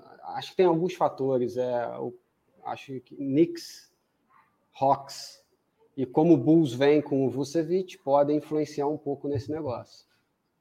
Será, cara? Ousado, hein? Você tá, você tá torcendo por uma doideira e eu não vou dizer que É. tá errado, não, né? Porque a Doideira doideira, é sempre bom. interessante. O Brunão agora saiu correndo. É, imagina o upset no, no, no leste, hein, Guilherme? Porque tem, de fato, esses três times aí que são o caos. O, a quarta força normalmente dá um trabalho, né, Guilherme? Você tem experiência com quarta força já, né? É, mas faz tempo, hein? O, a, a conversa no momento, né? Faltando 10 minutos para o final da trade deadline, é que o Raptors está pensando em segurar o Lowry, porque as propostas são pebas. É, Eles têm que dizer isso, né? De qualquer forma, eles não podem dizer, olha, se não chegar nada melhor, eu vou aceitar tal coisa, né? Eles têm que dizer, não, então a gente não vai trocar. É, mas de fato, né? Se for, se a melhor proposta estiver sendo Dennis Schroeder e KCP, fica com o Lowry, né? Eu, eu- eu eu também não consigo entender por que não THT nessa. Pois é, não, é muito louco que eu tô achando muito louco o paralelismo que a imprensa que está divulgando esse rumor coloca, fala assim: o, o Raptors não conseguiu nem o, o Tyler Horton Tucker, nem o Tyler Hero. Tyler Hill, como se fossem dois jogadores do mesmo nível, enquanto um acabou de ser um, um baita jogador em final de NBA e o outro, assim, é um potencial, etc. Então quer dizer que se fosse um dos dois, o, o Raptors topava? Eu acho que não faz tanto sentido isso também, não, viu? É, e eles estão nessa aí, querendo segurar. É, são dois, estão, de qualquer maneira, são duas forças ali que o Celtics combateu recentemente, né? Como é que, como é que você está vendo aí o, Rio, o caminho que o Heat tem feito? Você acha que dá tempo ainda do Heat chegar mais forte do que o Celtics? Eu acho que sim. Ih, Eu acho que rapaz. O homem tá desiludido, Lucas. Desiludido, Eu estou desiludido. É, Ele tá de Eu- mau eu- humor, Guilherme, porque é 97% de ocupação nos hospitais, né? Então, É, eu- tudo que se perguntar, ele vai achar que tá tudo muito ruim, Guilherme. Mas Não assim, tá errado é, de tá errado, de tá triste, não. no fim das contas, eu acho que o, o efeito Jimmy Butler, vamos botar assim, os, os, os jogadores experientes que podem segurar o time nos playoffs, botar aí um Jimmy Butler versus um Kemba Walker, que seriam as, as duas forças mais, mais experientes para segurar os times, eu acho que o Miami hoje leva. É, eu acho que o Miami tem um, elenco, tem um elenco mais profundo. A gente sempre pode esperar um Goran Dragic do nível do ano passado. O Celtics está limitado ali a cinco jogadores, seis no máximo, numa rotação muito mais curta. Se alguém machuca, esse time não tem, não tem, não tem, não tem como dar mais profundidade nessa rotação. E eu acho que o efeito o efeito Pat Riley e mentalidade do Hit também, é, no fim das contas, eu acho que vão, vão pesar no, no time hoje. Mas assim, eu tenho. Eu, eu, né? É, Bielitsa é, o Bielitsa agora, exatamente, o Bielitsa. Mas assim, eu, eu, eu não, não vejo. Minha, minha opinião pessoal é que a final do leste está entre os três primeiros ali, é, entre Filadélfia, Brooklyn e, e, e o Milwaukee. Se eventualmente jogar bem nos playoffs esse ano, eu não acho que o Miami esse ano consiga se meter nesse meio também, não. Eu acho que vai cair todo mundo. O Miami talvez chegue a uma, semi, uma, uma semifinal uh, no melhor cenário. Se pegar um Milwaukee ali e jogar igual ano passado. É, vamos ver, porque em, em, série de playoff eles têm um grande diferencial que é o técnico, né? É, é. O, o Exposto é muito, muito capaz de armar armadilhas, né? De botar ali problemas Guilherme, depois do 76ers adquirir George Hill, é, uma fonte próxima a Kyle Lowry falou alguma coisa e meu celular apagou aqui, que eu não consegui ler o resto da mensagem. é, depois de adquirir, uma fonte falou... É, falou que... Uma, uma, é, próxima ao Kyle Lowry disse que é uma chance muito grande. Uma chance muito grande dele não ir para lá, não foi isso, não? Isso, já era, que, que já era. Isso. Ok. A gente é, falou isso então... aqui, né? Falou. É, Guilherme, eu sou essa fonte. Sou muito próximo. muito próximo de cara. Eu, Laurie, a gente tem um glúteo similar, sabe? Nossa, meu por, okay. por, uma forma, né? O dele por boa forma, mas similar. Guilherme, chegou o um dos maiores superchats da história aqui, que ficou até laranja, cara. Olha que, que isso, vintão, velho. E é um cartoon, hein? Ô André, vem para cá conversar com a gente sobre isso, velho. Você tá no Giannis, pega o link lá no Giannis e entra aqui para conversar com a gente. Ó, quem é do a Giannis, gente... o link tá lá, hein? Vou até postar aqui de novo. a gente lá. usa essa sua própria pergunta aqui para debater. Gustavo, destaque final, que a gente tem que trazer agora o Heitor para falar de. Ih, rapaz, o homem o deve estar tá na tá quase nu. Ele tá quase nu, Guilherme. Não, depois do que eu tô vendo ele falar aqui no Giannis, não tem destaque final. O destaque final é deixar o Heitor entrar, entrar aqui, que ele tá soltando os cachorros aqui por conta do, do Rajon Rondo. Cara, Gustavo, você esperou tanto aí para participar que eu vou deixar você aqui perto do Heitor também, mais um tempinho. Ô, Heitor, o que aconteceu, cara? O você desespero de Heitor. Ele até falou que tava fazendo bigode na hora, Guilherme. Ele parou, de deixou o bigode mesmo live. O que aconteceu é que o Los Angeles Clippers é o Los Angeles Clippers, né, bicho? Não dá para é, acertar acertar no Los Angeles Clippers, na verdade, é. Troca, é tem troca. Terence troca, Davis. Terence o Heitor Davis. saiu normal para ser o Heitor fazendo com cactinho, Guilherme. Botei um cactinho ali para identificar todo o amor de Heitor por Juliette. Mas teve troca Não, na NBA também, Guilherme? Teve. Terence Davis, é, armador aí do Toronto Raptors, está indo para o Sacramento Kings pelo uma segunda, segundo round de futuro. Terence Davis é bola, não é não? Terence Davis já é. andou, andou fazendo besteira, né? Lá, ah, não sabia não. Off-season. Mas quando apareceu como novato, pareceu com muito futuro. Ah, verdade. Verdade. Tá sumidaça, né? Verdade. É, mas andou fazendo besteira e foi jogar com o Luke Walton, né? O Luke Walton também sabe fazer besteira, Guilherme. Vamos ver se um conscientiza o outro para não cometerem erros. Heitor, você tem que falar do Clippers, meu amigo. Carai. Por que, que o Clippers vai ser campeão agora com o Honda? Opa, problemas técnicos aqui. Mas enfim, eu tô com muita raiva. Eu tô só o Gil do Vigor ouvindo o Harry Styles chorando. Né? Porque eu tava. Eu tô a semana inteira ouvindo que o Clippers está atrás de Lonzo Ball, tá atrás de Kyle Lowry, tá atrás do, do Malcolm Brogdon, falaram que a gente está atrás, do Ricky Rubio, para chegar na quinta-feira e dá o Lu Williams, para mim, que é melhor jogador que o Rajon Rondo, e mesmo tendo uma temporada mal, está melhor do que o Rajon Rondo nessa temporada, duas piques e ainda dinheiro para levar. É horrível, horrível. Você tá com pena do dinheiro do Chris Brown né, agora? Não, é só, é só o, a cereja do bolo. Tipo, além de ter dado mais coisas, teve que ainda dar dinheiro, tipo, para pegar o Rajon Rondo. Eu fiquei muito confuso com esse troco, Heitor. O troco para mim foi apunhalado, assim. É, tipo, é aquele aquele momento, não sei se vocês viram o Choque de Cultura, a temporada que teve agora. Tem um momento lá que o Rogerinho tá apanhando de todo mundo lá. Apanhando, tem uma cena final que ele apanha de todo mundo. Aí volta o Renan no fim e dá um chute no Rogerinho. Quando ele já tá caído e apagado. é esse dinheiro que o Clippers mandou. Teve escolha de segundo round. Eu, eu, eu acho o, o Rondo um excepcional jogador, uma linda carreira. Mas esse é um momento da carreira do Rondo que, assim, o ano passado foi meio que um, um milagre, assim. Pouca gente acreditava que o Rondo seria um personagem, né? Não vou dizer protagonista porque não foi, mas um personagem do título da NBA. Aí ele Sim. vai para o Hawks já para ser um coadjuvante, para ajudar. Não ajuda nada, né? O, Rondo não. É um... E aí o Clippers, que é um favorito da NBA, cada vez menos, né, Heitor? Tem que falar Exatamente, cada, cada, vez menos. Quando chega o, o, o Nepopop colocou o Pix aí, que deve ter chegado o Pix, hein? Quando ele coloca o Pix, ou que tá faltando. Não, eu botei porque faz muito tempo que não chega nenhum Pix, Guilherme. Ah, então foi isso. Então, assim, quando chega o. Primeiro, né? Aquele Clippers que todo mundo esperava que virasse um timaço. Estão ele tinha... no chat, teve outra troca, parece. JJ Redick no Dallas. Ah, garoto! Aí empolguei, hein? Aí empolguei. Luca Doncic vai dar tanto passe pro JJ Redick que ele vai ficar mais oito anos na NBA. Daqui a pouco a gente e vai também, também o Lonzo Ball vai ficar em, no Pelicans. Achei, gostei dessa.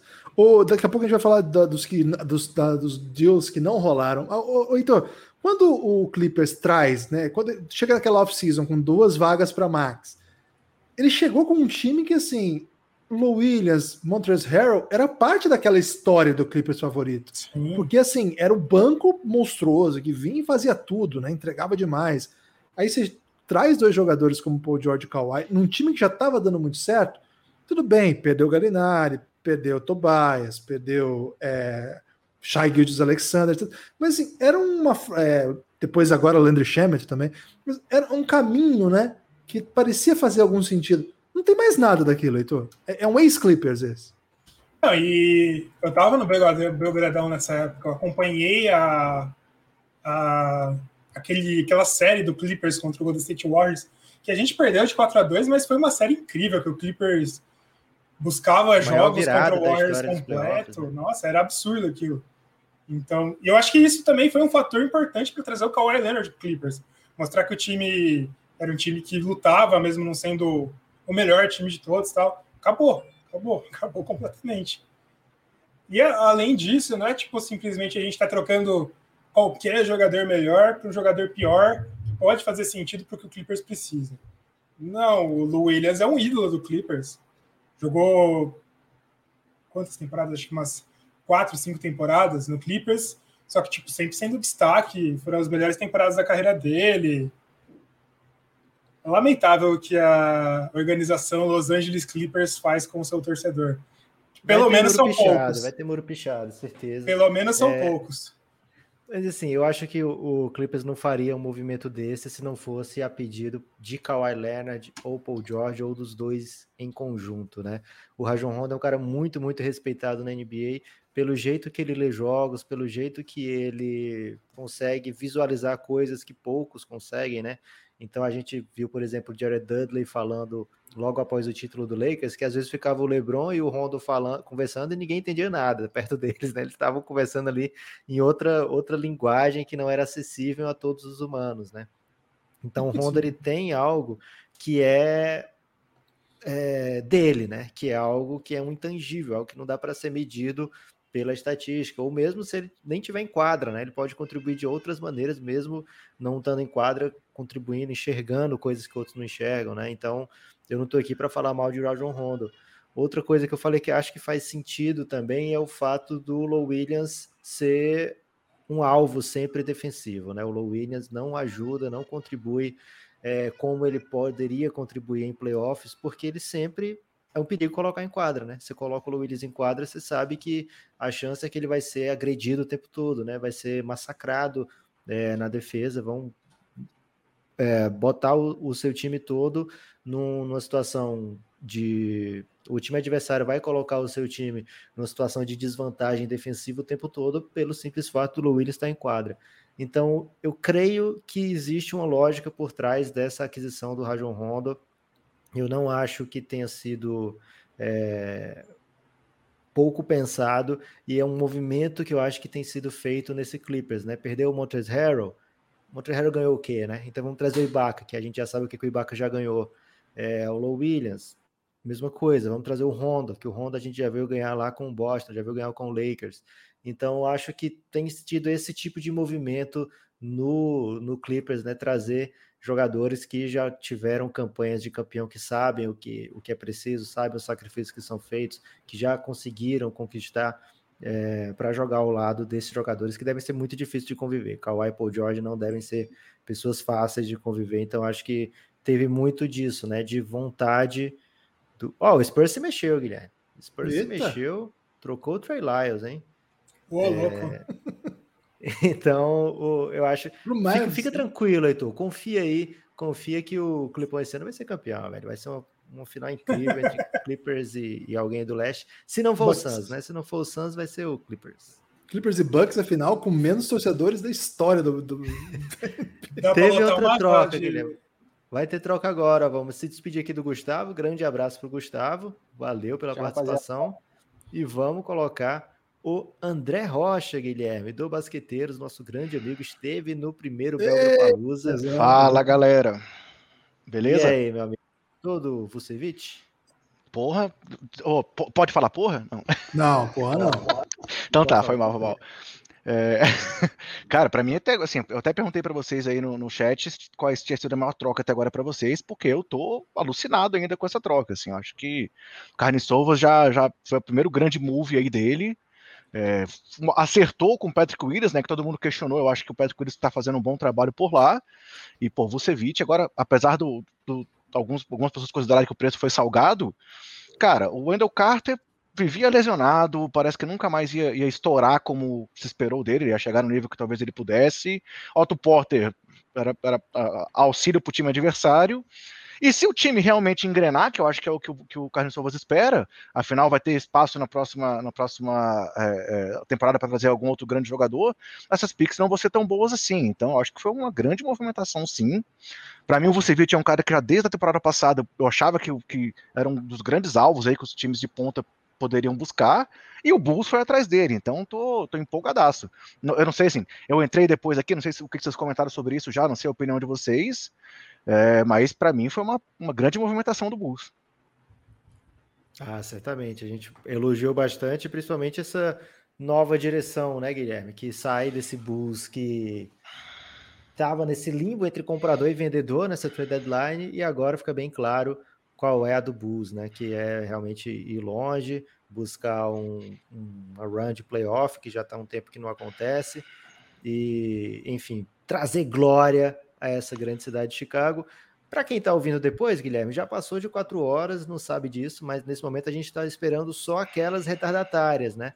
Então ficamos aí na dúvida se vai ter troca do Kyle Lowry, se vai ter troca do Oladipo, se vai ter troca do Lonzo Ball, né, Guilherme? Acho que esses são os três grandes nomes. O Lonzo Ball parece que já confirma que não, não é trocado, né? Nesse momento, 4 e 3, já temos essa informação de que realmente ele ficou.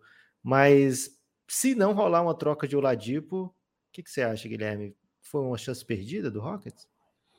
Ah, o, o, pelo que a gente sentiu no move do Fournier, é, não estava rolando proposta boa para quem tem final de contrato, né? Não é o caso do, do Oladipo, mas é, é, parecido.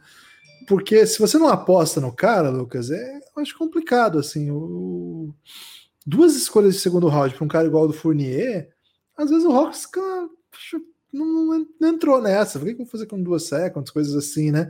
Eu acho que o Oladipo valia mais. Eu não sei que tipo de proposta eles receberam. De repente, durante a, a tarde de hoje, surgiu um rumor de que o Miami Heat queria o Oladipo e o, o Rolo estava junto com o Lowry, por isso que estava emperrando para sair, etc.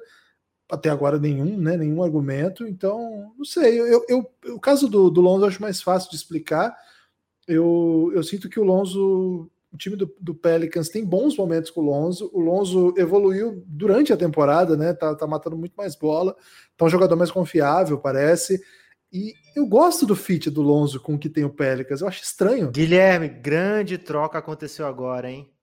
Olha Ih, só, blockbuster no, no finalzinho.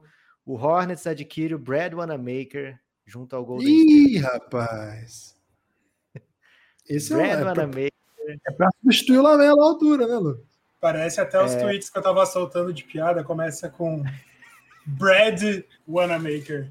Parece que vai sair um Bradley Bill. É. Oi, tem, tem, tem, que vir mais troca por aí, porque se fechar a deadline com essa troca. Não, é, tem mais. Calma, calma. calma que tem mais. Vai ser complicado. Ô, Heitor, você que é um grande defensor do lamelismo nesse país, me diz aí o que é sair do Lamelo pro Anamaker.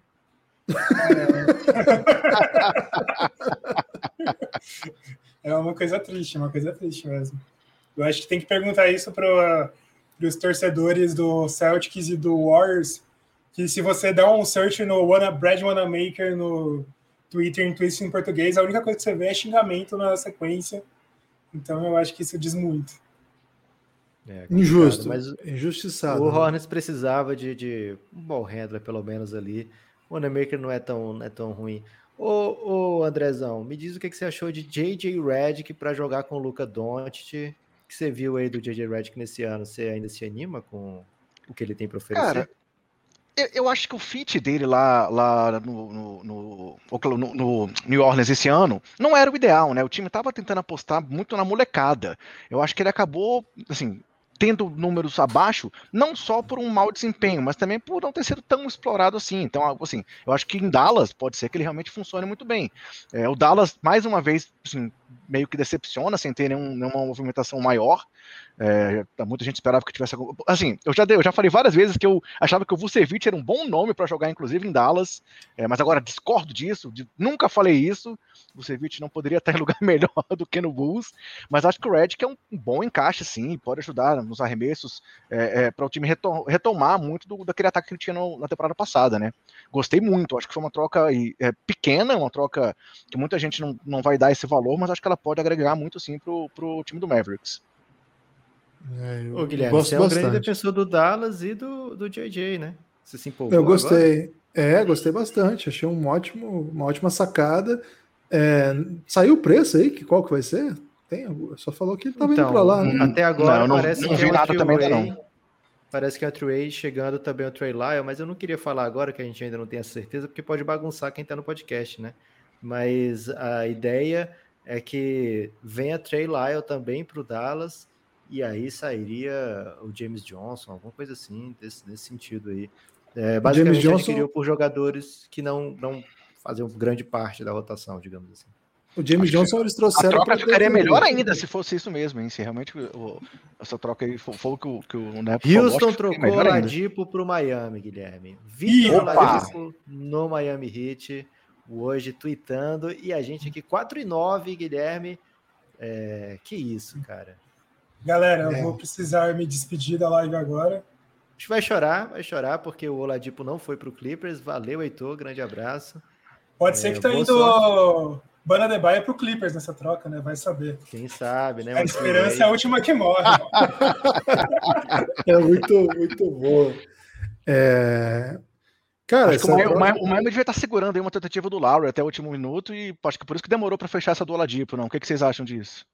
É bem provável que Na verdade, o rumor é que estavam as duas, né? O rumor, até falei agora há pouco, era que o Hit estava trabalhando para tentar os dois. Não sei, né? Vamos esperar mais um pouquinho para ter certeza disso aí. Mas Oladipo no Hit, acho que assim, o Oladipo está num ano muito estranho, né? Porque, aliás, num momento muito estranho da carreira, a gente vai se lembrar o ano passado, quando surgiram aqueles rumores, e parece que era verdade, né? que ele chegava nos adversários e falava assim: Ô, me contrata aí, me leva lá pro seu time. Acho que eu ia dar bom no seu time. É, e aí depois ele, a notícia era que ele tinha se apaziguado lá com o Pacers, mas na primeira oportunidade o Pacers já trocou, é até uma troca bem famosa, a gente fez podcasts a respeito.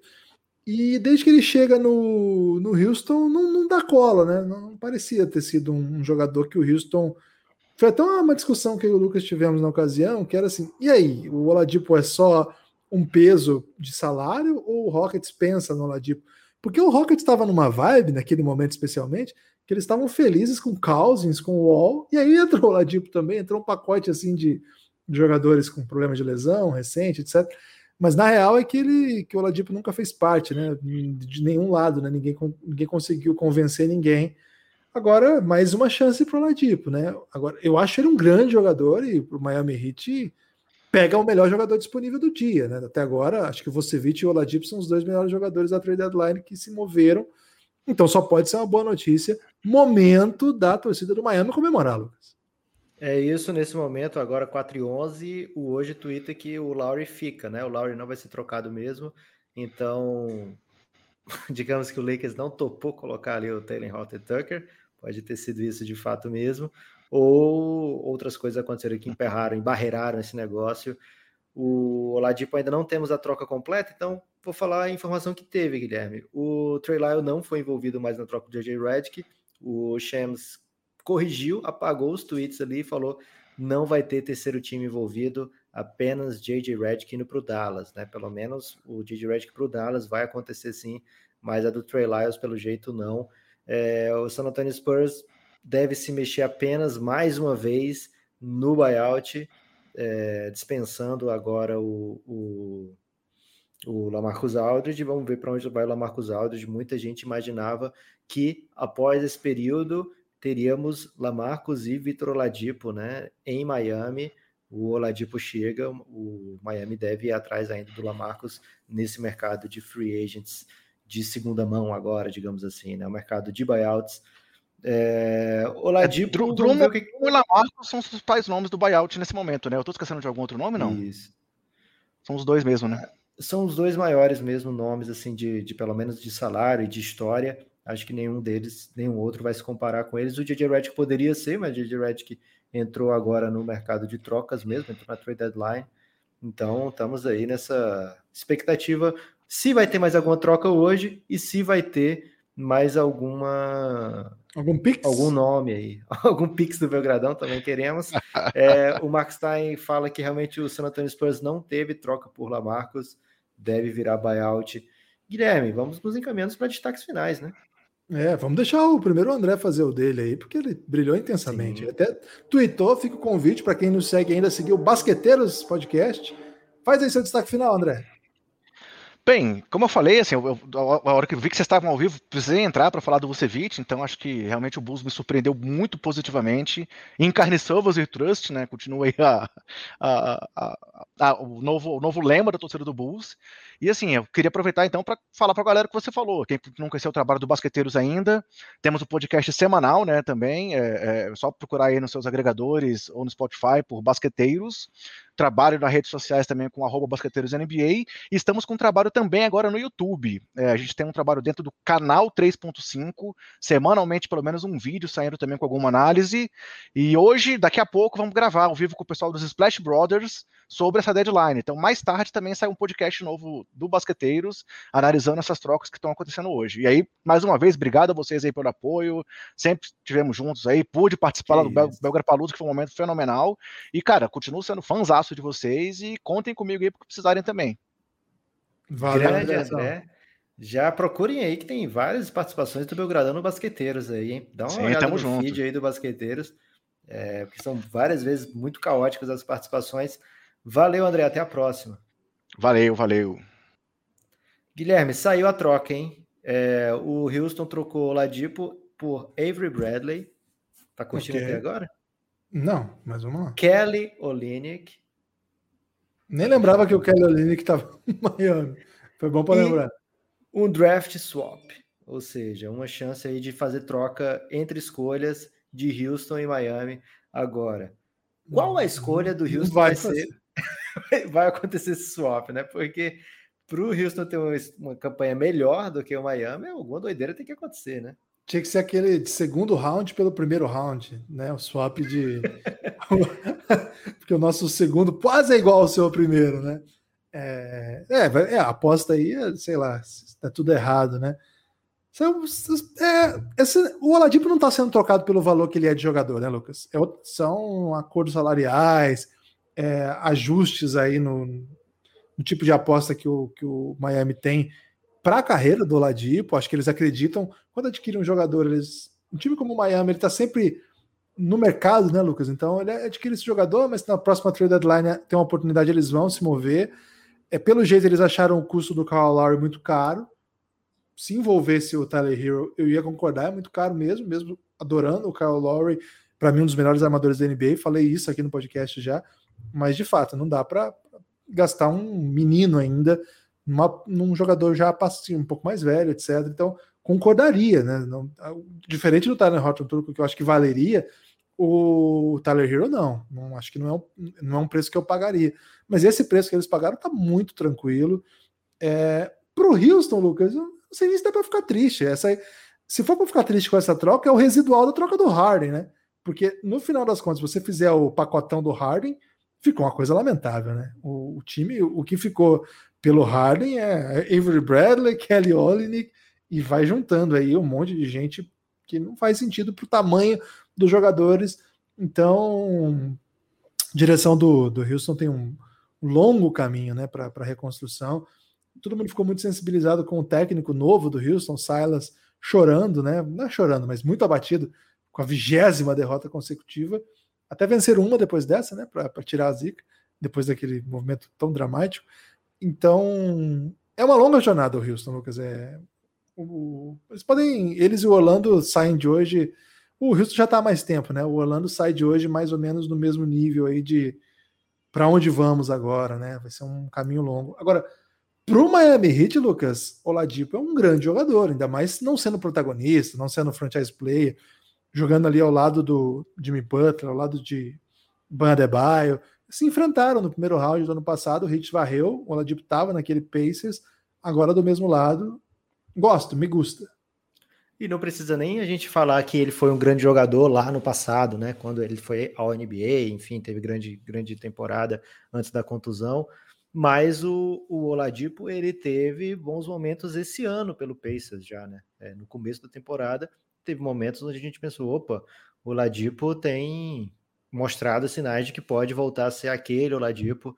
É, então, quando você faz um negócio basicamente sem risco como esse, com grande potencial de retorno, é um pouco parecido com a troca do Fournier para o Boston, né? Lógico que o Oladipo tem questões de físicas, então ele tem um, um piso mais baixo do que o Fournier, mas o teto é bem superior ao do Fournier, né? Então, assim, são movimentos com pouco risco envolvido e muita, muita chance de melhorar o time. Gostei muito desse movimento, acabam tirando o Olenik do time, abrindo uma vaga a mais que deve ser preenchida por Lamarcus Aldridge, muita gente, já falei isso antes, né? Muita gente considera o Lamarcus no Miami algo que vai acontecer se tiver o buyout. É, e deve acontecer o buyout, já que o San Antonio falou que o Lamarcus não joga mais pelo, pelo San Antonio, né? Então podemos ver aí Lamarcus no Miami chegando junto com o Ladipo quando você pensa, troquei o Avery Bradley que não jogava, o Kelly Olin que eu preferia que não jogasse, por Oladipo e Lamarcus, mesmo que seja nesse estágio da carreira, a gente vê um Miami mais forte. Teve mais troca, Guilherme? Teve trade, Lucas, teve trade. Uma inacreditável. É inacreditável essa. Marquez Chris jogando pro Popovich, cara. Eu preciso de um jogando, né? Ele, tá, ele não tá fora da temporada? Mas em algum momento vai jogar. Eu preciso do Last Chance do Marquis Chris jogando pro Popovich. Eu preciso disso. E essa é bem relevante, viu? Boston Celtics trocando Daniel Tais pro Chicago Bulls, Lucas. Pelo Vem... Wagner. Pelo Mo Wagner? Esse é o move? Não, não, não Esse saiu é completo. Move. Saiu logo na sequência, saiu aqui. Você tem que dar um F5 aí, Guilherme. É, Cara, o Wagner. Estranho, muito estranho, muito estranho. Bem estranho, porque o Daniel Tais não é um super defensor, mas ele é superior, né? Ao, ele joga, ele tá jogando, faz. Tipo, ele é um, uma peça desse, desse Boston. Vamos ver o que, que o Boston tem armado aí para o mercado de buyout. Quem sabe um, um pré-contrato verbal com o André Drummond, não sei o que, que aconteceu, mas fica bem esquisito, né? Porque é o pivô titular tudo bem, ele errou o game winner ontem, Guilherme. Pode ser que tenha dado raiva aí na torcida do, do Boston. Ele ia sofrer a falta, ele afastou, né? Se ele fica parado ali naquela bola, o Brook Lopes vinha correndo e atropelar ele, ele bateu os três lances livres com a chance de dar a vitória para o time, ou pelo menos levar para prorrogação. Ele pipocou naquele momento ali e deixou o Ainge tão indignado que trocou pelo Mo Wagner, né? É, o Mo Wagner é um cara que a gente já falou nele hoje, já foi trocado hoje, né? Mais uma troca do Mo Wagner hoje. É um cara que espaça a quadra, é um cara que tem um bom chute de fora, mas ele não é físico, ele não é um defensor, né? não é conhecido pela sua defesa. Então, de fato, fica bem esquisito para a gente que está vendo esse Boston com muitos problemas de toughness, eu diria, com muito problema de proteger o aro, né? Que está cedendo muito mais pontos do que devia, trocar o seu principal defensor da posição sem ter reservas lógicos ali, né? Então tô bem curioso para ver qual é, o movimento do Boston. Para mim foi uma doideira. O Tais é o cara que faz jogos assim, né? Jogo, né? Serviço sujo que se fala, né? O cara que faz o bloqueio, o cara que ocupa o espaço e tá até matando bola, um dos poucos caras aí que estão tá, tá, tá, chutando. Cara, sei lá. O Danny Ainge ainda que é tão conservador, né? Trocar um titular. Caraca. Caraca, moleque. Aulas cria. Guilherme, essa troca saiu 4h20, né? Saiu exatamente 4h20. Isso é quer dizer que alguma gente... coisa. Isso quer dizer alguma coisa. A hora que a gente colocou ali como uma hora perigosa da deadline, na hora que aparecem trocas que você não estava esperando, ou que estava esperando há muito tempo.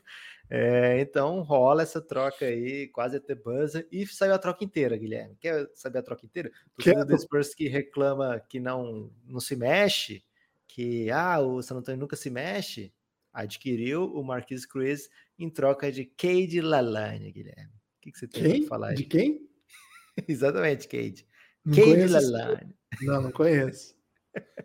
Mas é um dos maiores nomes da NBA, já era Cade com Y ainda, Cade Lalane com três L's no nome, dois N's, é um, um Lalana jogava no Liverpool, né? Até, até um tempo atrás. Agora tá jogando num time menor que eu esqueci o nome. Agora, vai pro Golden State, vai pro Golden State. Troca Lalana? É. O Golden State se livrou aí do Marcus Chris e do Manamaker, né? Já, é, já é uma boa e, ó, e a vitória do Nico Manion, hein? Que agora ele tá na rotação, o Manamaker tá fora. Vitória de Nico Manion, crescendo muito aí durante a temporada. Guilherme, dá para falar de quem não se mexeu também, né? É, o Matt Thomas. É. Os goianos. Do... Ah, tá. Pensei que é os nossos queridos apoiadores que não pintaram aqui, né?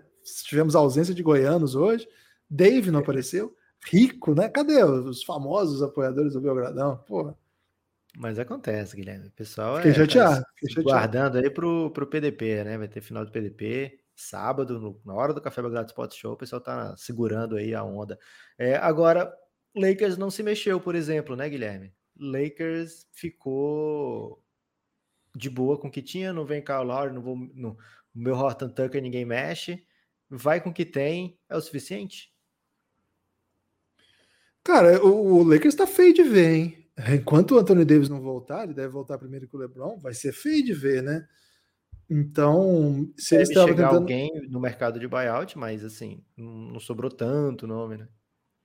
Pois é, se o Lamarcus Aldridge for mesmo para o Miami Heat, e pelo jeito o André Drummond tá bem encaminhado aí com o Celtics, é a única coisa que faz sentido nessa dispensa aí do Daniel Tai. Eu fiquei muito confuso com essa do Daniel Tai, eu tô, tô, tô tentando entender. Eu não sei, mas assim, vamos supor que o André Drummond escolhe o Lakers. Não é isso que o Lakers, não é por causa de falta de um pivô que pega rebote, uma presença no garrafão, que o Lakers não é um time legal, né? Sem o, sem o LeBron e sem Anthony Davis. Então, esperava alguma coisinha assim. É, vamos ver. O Lakers é brabo, Lucas. Do nada eles aparecem com uma super estrela lá, a gente nem tá vendo. Então, é, é um mercado de buyout que, que vai ter gente interessante sim. O, o JJ Redick, muita gente especulava que iria para Brooklyn, né? Porque ele é do Brooklyn, pelo menos ele fica sempre no Brooklyn nas férias, tem casa no Brooklyn. Então tava tudo meio certo e o, o, Dallas falou: não, não, não vai não. Acho que ele vai ficar meio na bad nessa aí. Então o Lakers acho que precisava ter feito alguma coisa assim, viu, Lucas? Eu não, não, não gostei desse silêncio, mas tem alguns silêncios que são piores para mim. O do, do Spurs para mim é sempre pior. Mais uma vez, né? Pegou o Marcus Chris. É, quem mais que eles pegaram aí nesse, nessa trade Não, eles trocaram. Pegaram só o Marquis Cruz mesmo, que já é demais também, né, Guilherme? Não vamos exagerar que o Pop tem o que fazer, né? Não vai ficar fazendo trade deadline empolgante, né? Pegou o Marquis Cruz e mandou o Cade Lalane. Teve mais um que eles mandaram mais cedo, não foi? Ah, o Trey Lyles. Não, mas não aconteceu. Apagaram essa troca aí. Ah, não existe essa do Trey Lyles? É, então? o Shams, eu falei isso, é porque você nunca me escuta, Guilherme, mas o Shams, é, ele apagou todo o tweet relacionado a, a three-way, né, que ia chegar J.J. Redick e Trey Lyles pro, pro Dallas. Aí depois ele apagou a informação do terceiro time, falou que era só mesmo entre Dallas e Pelicans, e foi só J.J. Redick pro Dallas naquele, naquele movimento sensual. É, parece que acabou, hein, Guilherme? Parece que acabou a trade deadline e acabou desse jeito com Marquis Chris por Cade Lalane. Ah, depois teve a do Daniel Tais para deixar todo mundo doidão, né? da 4 e 20, né? É, enfim, é um final de, de trade deadline bem interessante com, com o Oladipo, né? A gente estava na expectativa o tempo todo se, se ia dar bom. Ó, chegou mais uma que eu gosto. Essa aí eu tenho falado já há algum tempo, hein? Finalmente, primeira vez que alguém me ouve na NBA, Lucas. Nico É, Melli. Nico Melli no Mavs, né? Tá nesse pacote pelo jeito do, do Pelicans aí, né? Junto com o DJ Redick. Essa troca não saiu inteira, né? Essa É, troca não, saiu, mas deve ter James Johnson que tem um salário bem relevantezinho. É, o James Johnson foi contratado para defender o Luca quando ele apanhasse. Você lembra disso? Que faltava um cara para defender. Foram pegar um cara campeão de MMA, mas pelo jeito ele não defendeu direito, não. É, dois chutadores, hein? Gosto Ninguém muito. tem coragem de bater mais no Luca, né, Guilherme? Porque ele reclama muito, então a galera fica, ah, não vou, não vou entrar em confusão com esse cara, não. Não vai. Então, gosto também, né? Um, um move menor esse aí do, do New Orleans com, com Dallas, mas eu acho que pega num time que tem um jogador que é protagonista, que é o Luca Doncic, e um time que está sofrendo muito pela ausência de chutadores, né? Um time que ma- amass- amassoaram com uma tranquilidade impressionante. Seria Sente- demais essa dupla no Lakers, por exemplo, né? Seria, seria bem interessante. Então, gosto muito, muito do que o Mavs faz para preencher buracos, né? Falta um, um dois que mata a bola. Sabe aquele dois que mata toda a bola que está livre, como era o Seth Curry do ano passado? Esse ano vai ser um, melhor, um dos melhores arremessadores da história da NBA, que é o J.J. Redick. E o Nico Melli é um 4 que pode jogar até na 5, que lê bem o jogo, é um bom defensor, assim, não vai tomar decisões estúpidas, sabe? E vai matar a bola. É, é um bom par do, do Zion, fez bons momentos com o Zion. Então, o torcida É do um, Dallas um Max Kleber 2.0 aí para não vai é te diferente. animar, assim, É. mas no sentido de não vai te animar, mas não vai fazer feio quando tiver em quadra. Pode ser, mas é que o Maxi Kleber é mais atlético, né? Dá toco, marca o, o big do outro time. É um ótimo defensor, o Maxi Kleber, né? Vai pra pancada e tal. O Melly é um cara mais assim, mais discreto, né? Não é um cara que vai chamar muito, mas de repente pode matar cinco bolas de três num jogo. Não é, não é doideira. Então, gosto, gosto dessa, desse move aí. Sim. É, saiu a troca toda, Guilherme. O Dallas mandou James Johnson, Wes Wilndu e uma second.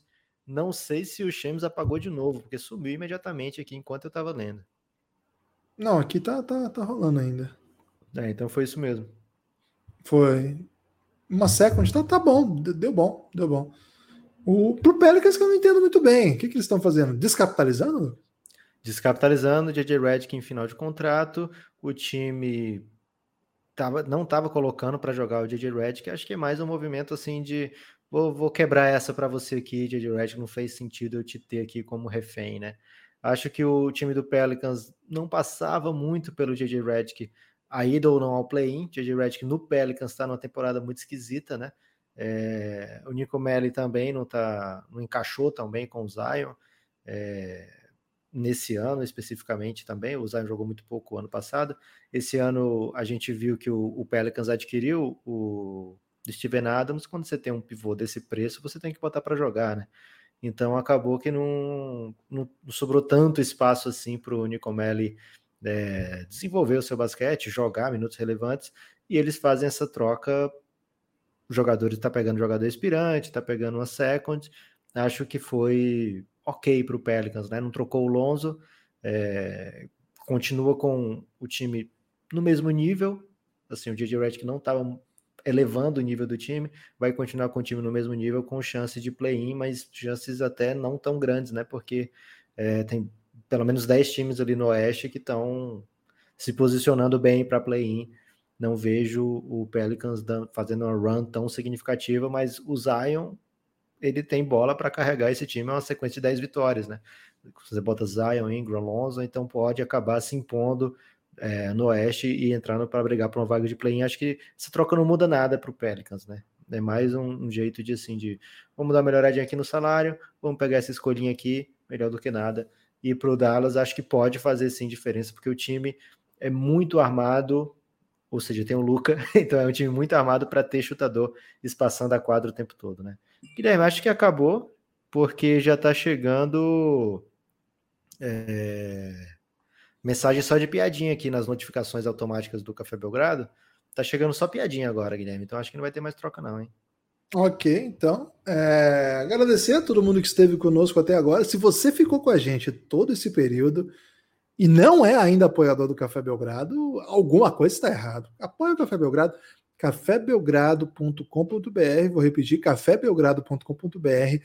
Você entra lá e vê os planos de apoio. R$ reais você tem acesso a conteúdo de áudio que a gente produz, são várias séries com muito conteúdo exclusivo. 20 reais você vem para o nosso grupo do Telegram. Todas as pessoas que participaram aqui hoje são membros do nosso grupo. A gente mandou o link lá. A galera entrou aqui para brilhar intensamente. Primeira vez que a gente faz isso no Café Belgrado, né, Lucas? Com o feed. Isso aqui está no feed do Café Belgrado. Então é a primeira vez que a gente traz a população de corpo presente, né, Lucas? Durante o podcast. Mas várias vezes isso. a galera participa mandando áudio também. A gente vai fazer isso mais vezes, viu? É uma, uma ideia nossa aí para esse ano. Então, vem apoiar o Café Belgrado. Quem não apoia ainda, quem já apoia, fique esperto aí na próxima para você vir trocar uma ideia aqui com a gente, mostrar seus conhecimentos e seu carisma, como muitos fizeram aqui hoje. cafébelgrado.com.br tem Pix também, podcastbelgrado.gmail.com.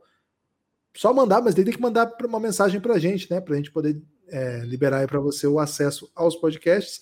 E também tem o PicPay, é uma maneira também de apoiar o Belgradão. O que não falta são maneiras para você apoiar o Belgradão. O que falta é vontade da população, Lucas. O, o que sobra é desculpa, né, Guilherme, também. Ô, louco, palavras médias. É, valeu para todo mundo que, que, ficou com a gente Não, agora. Guilherme, tem informação final. Informação final já tá rolando o buyout do Lamarcos, hein? Já tá rolando o buyout do Lamarcos, já confirmado tanto por Shams quanto pelo Chris Haynes. Então, Lamarcos Aldi na pista. Talvez aí quando você estiver ouvindo esse podcast mais tarde, você já vai saber que o Lamarcos já tá no Phoenix Suns ou no Miami Heat, quem sabe. Essa história do Lamarcus no Suns é bem interessante porque quando ele sai do Blazers, ele tá entre o Suns e o Spurs Isso. e o Heat.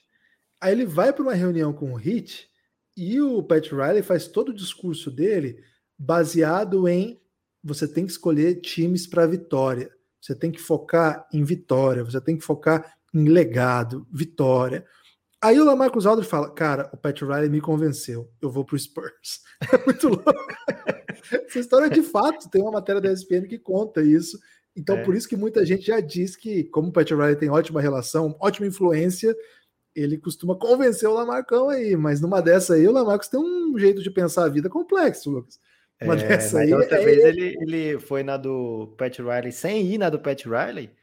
E ele o, nunca foi para a final, Guilherme. O Pat Riley já foi para a final sem ele depois disso, né? Pois é. Ele foi para o San Antonio e o San Antonio parou de ganhar, Guilherme. Fica essa denúncia aqui.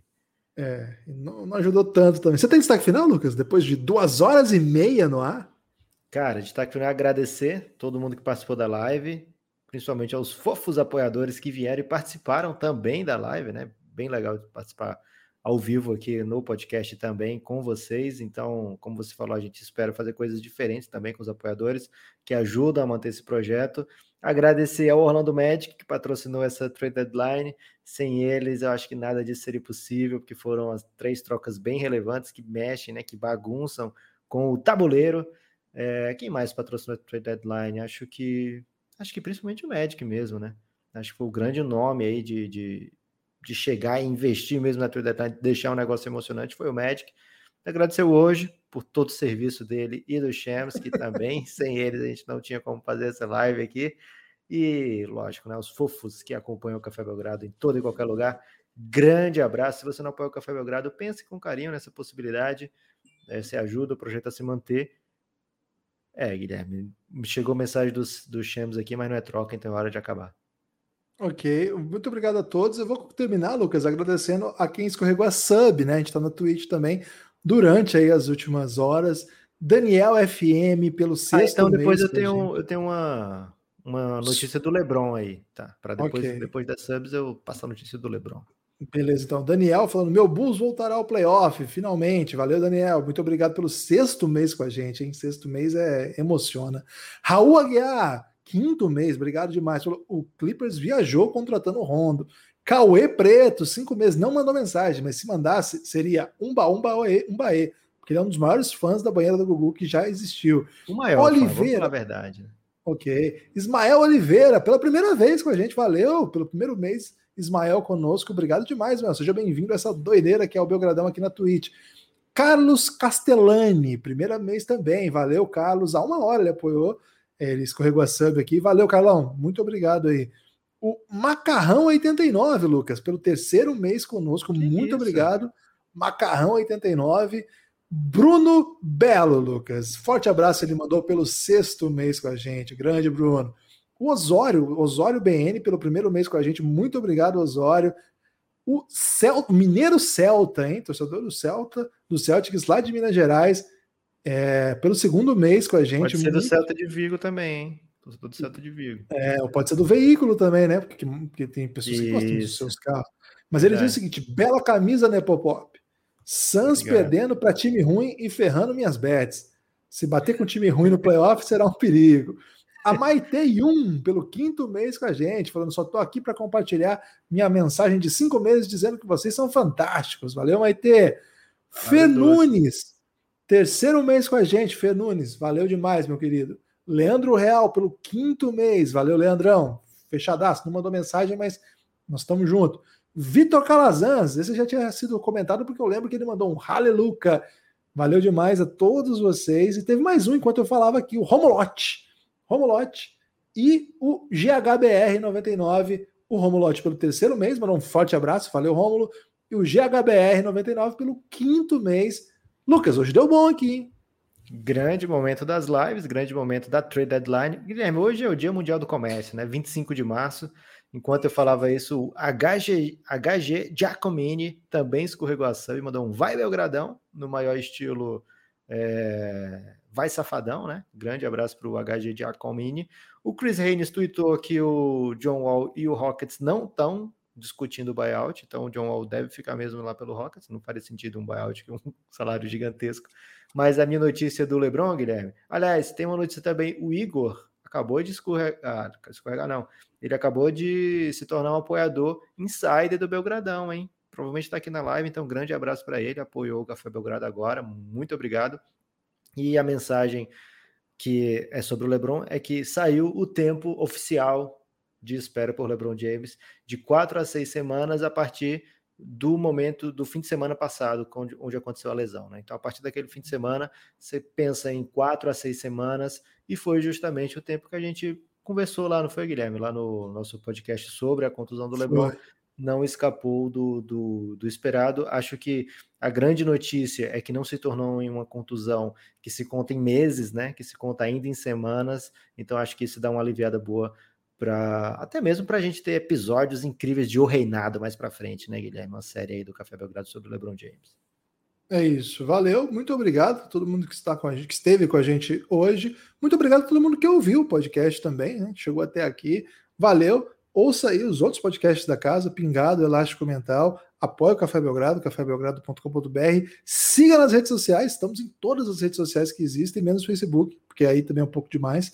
Mas até no TikTok a gente tá. Café Belgrado, só procurar lá. Estamos brilhando intensamente lá. Valeu, forte abraço. Saiu troca, hein?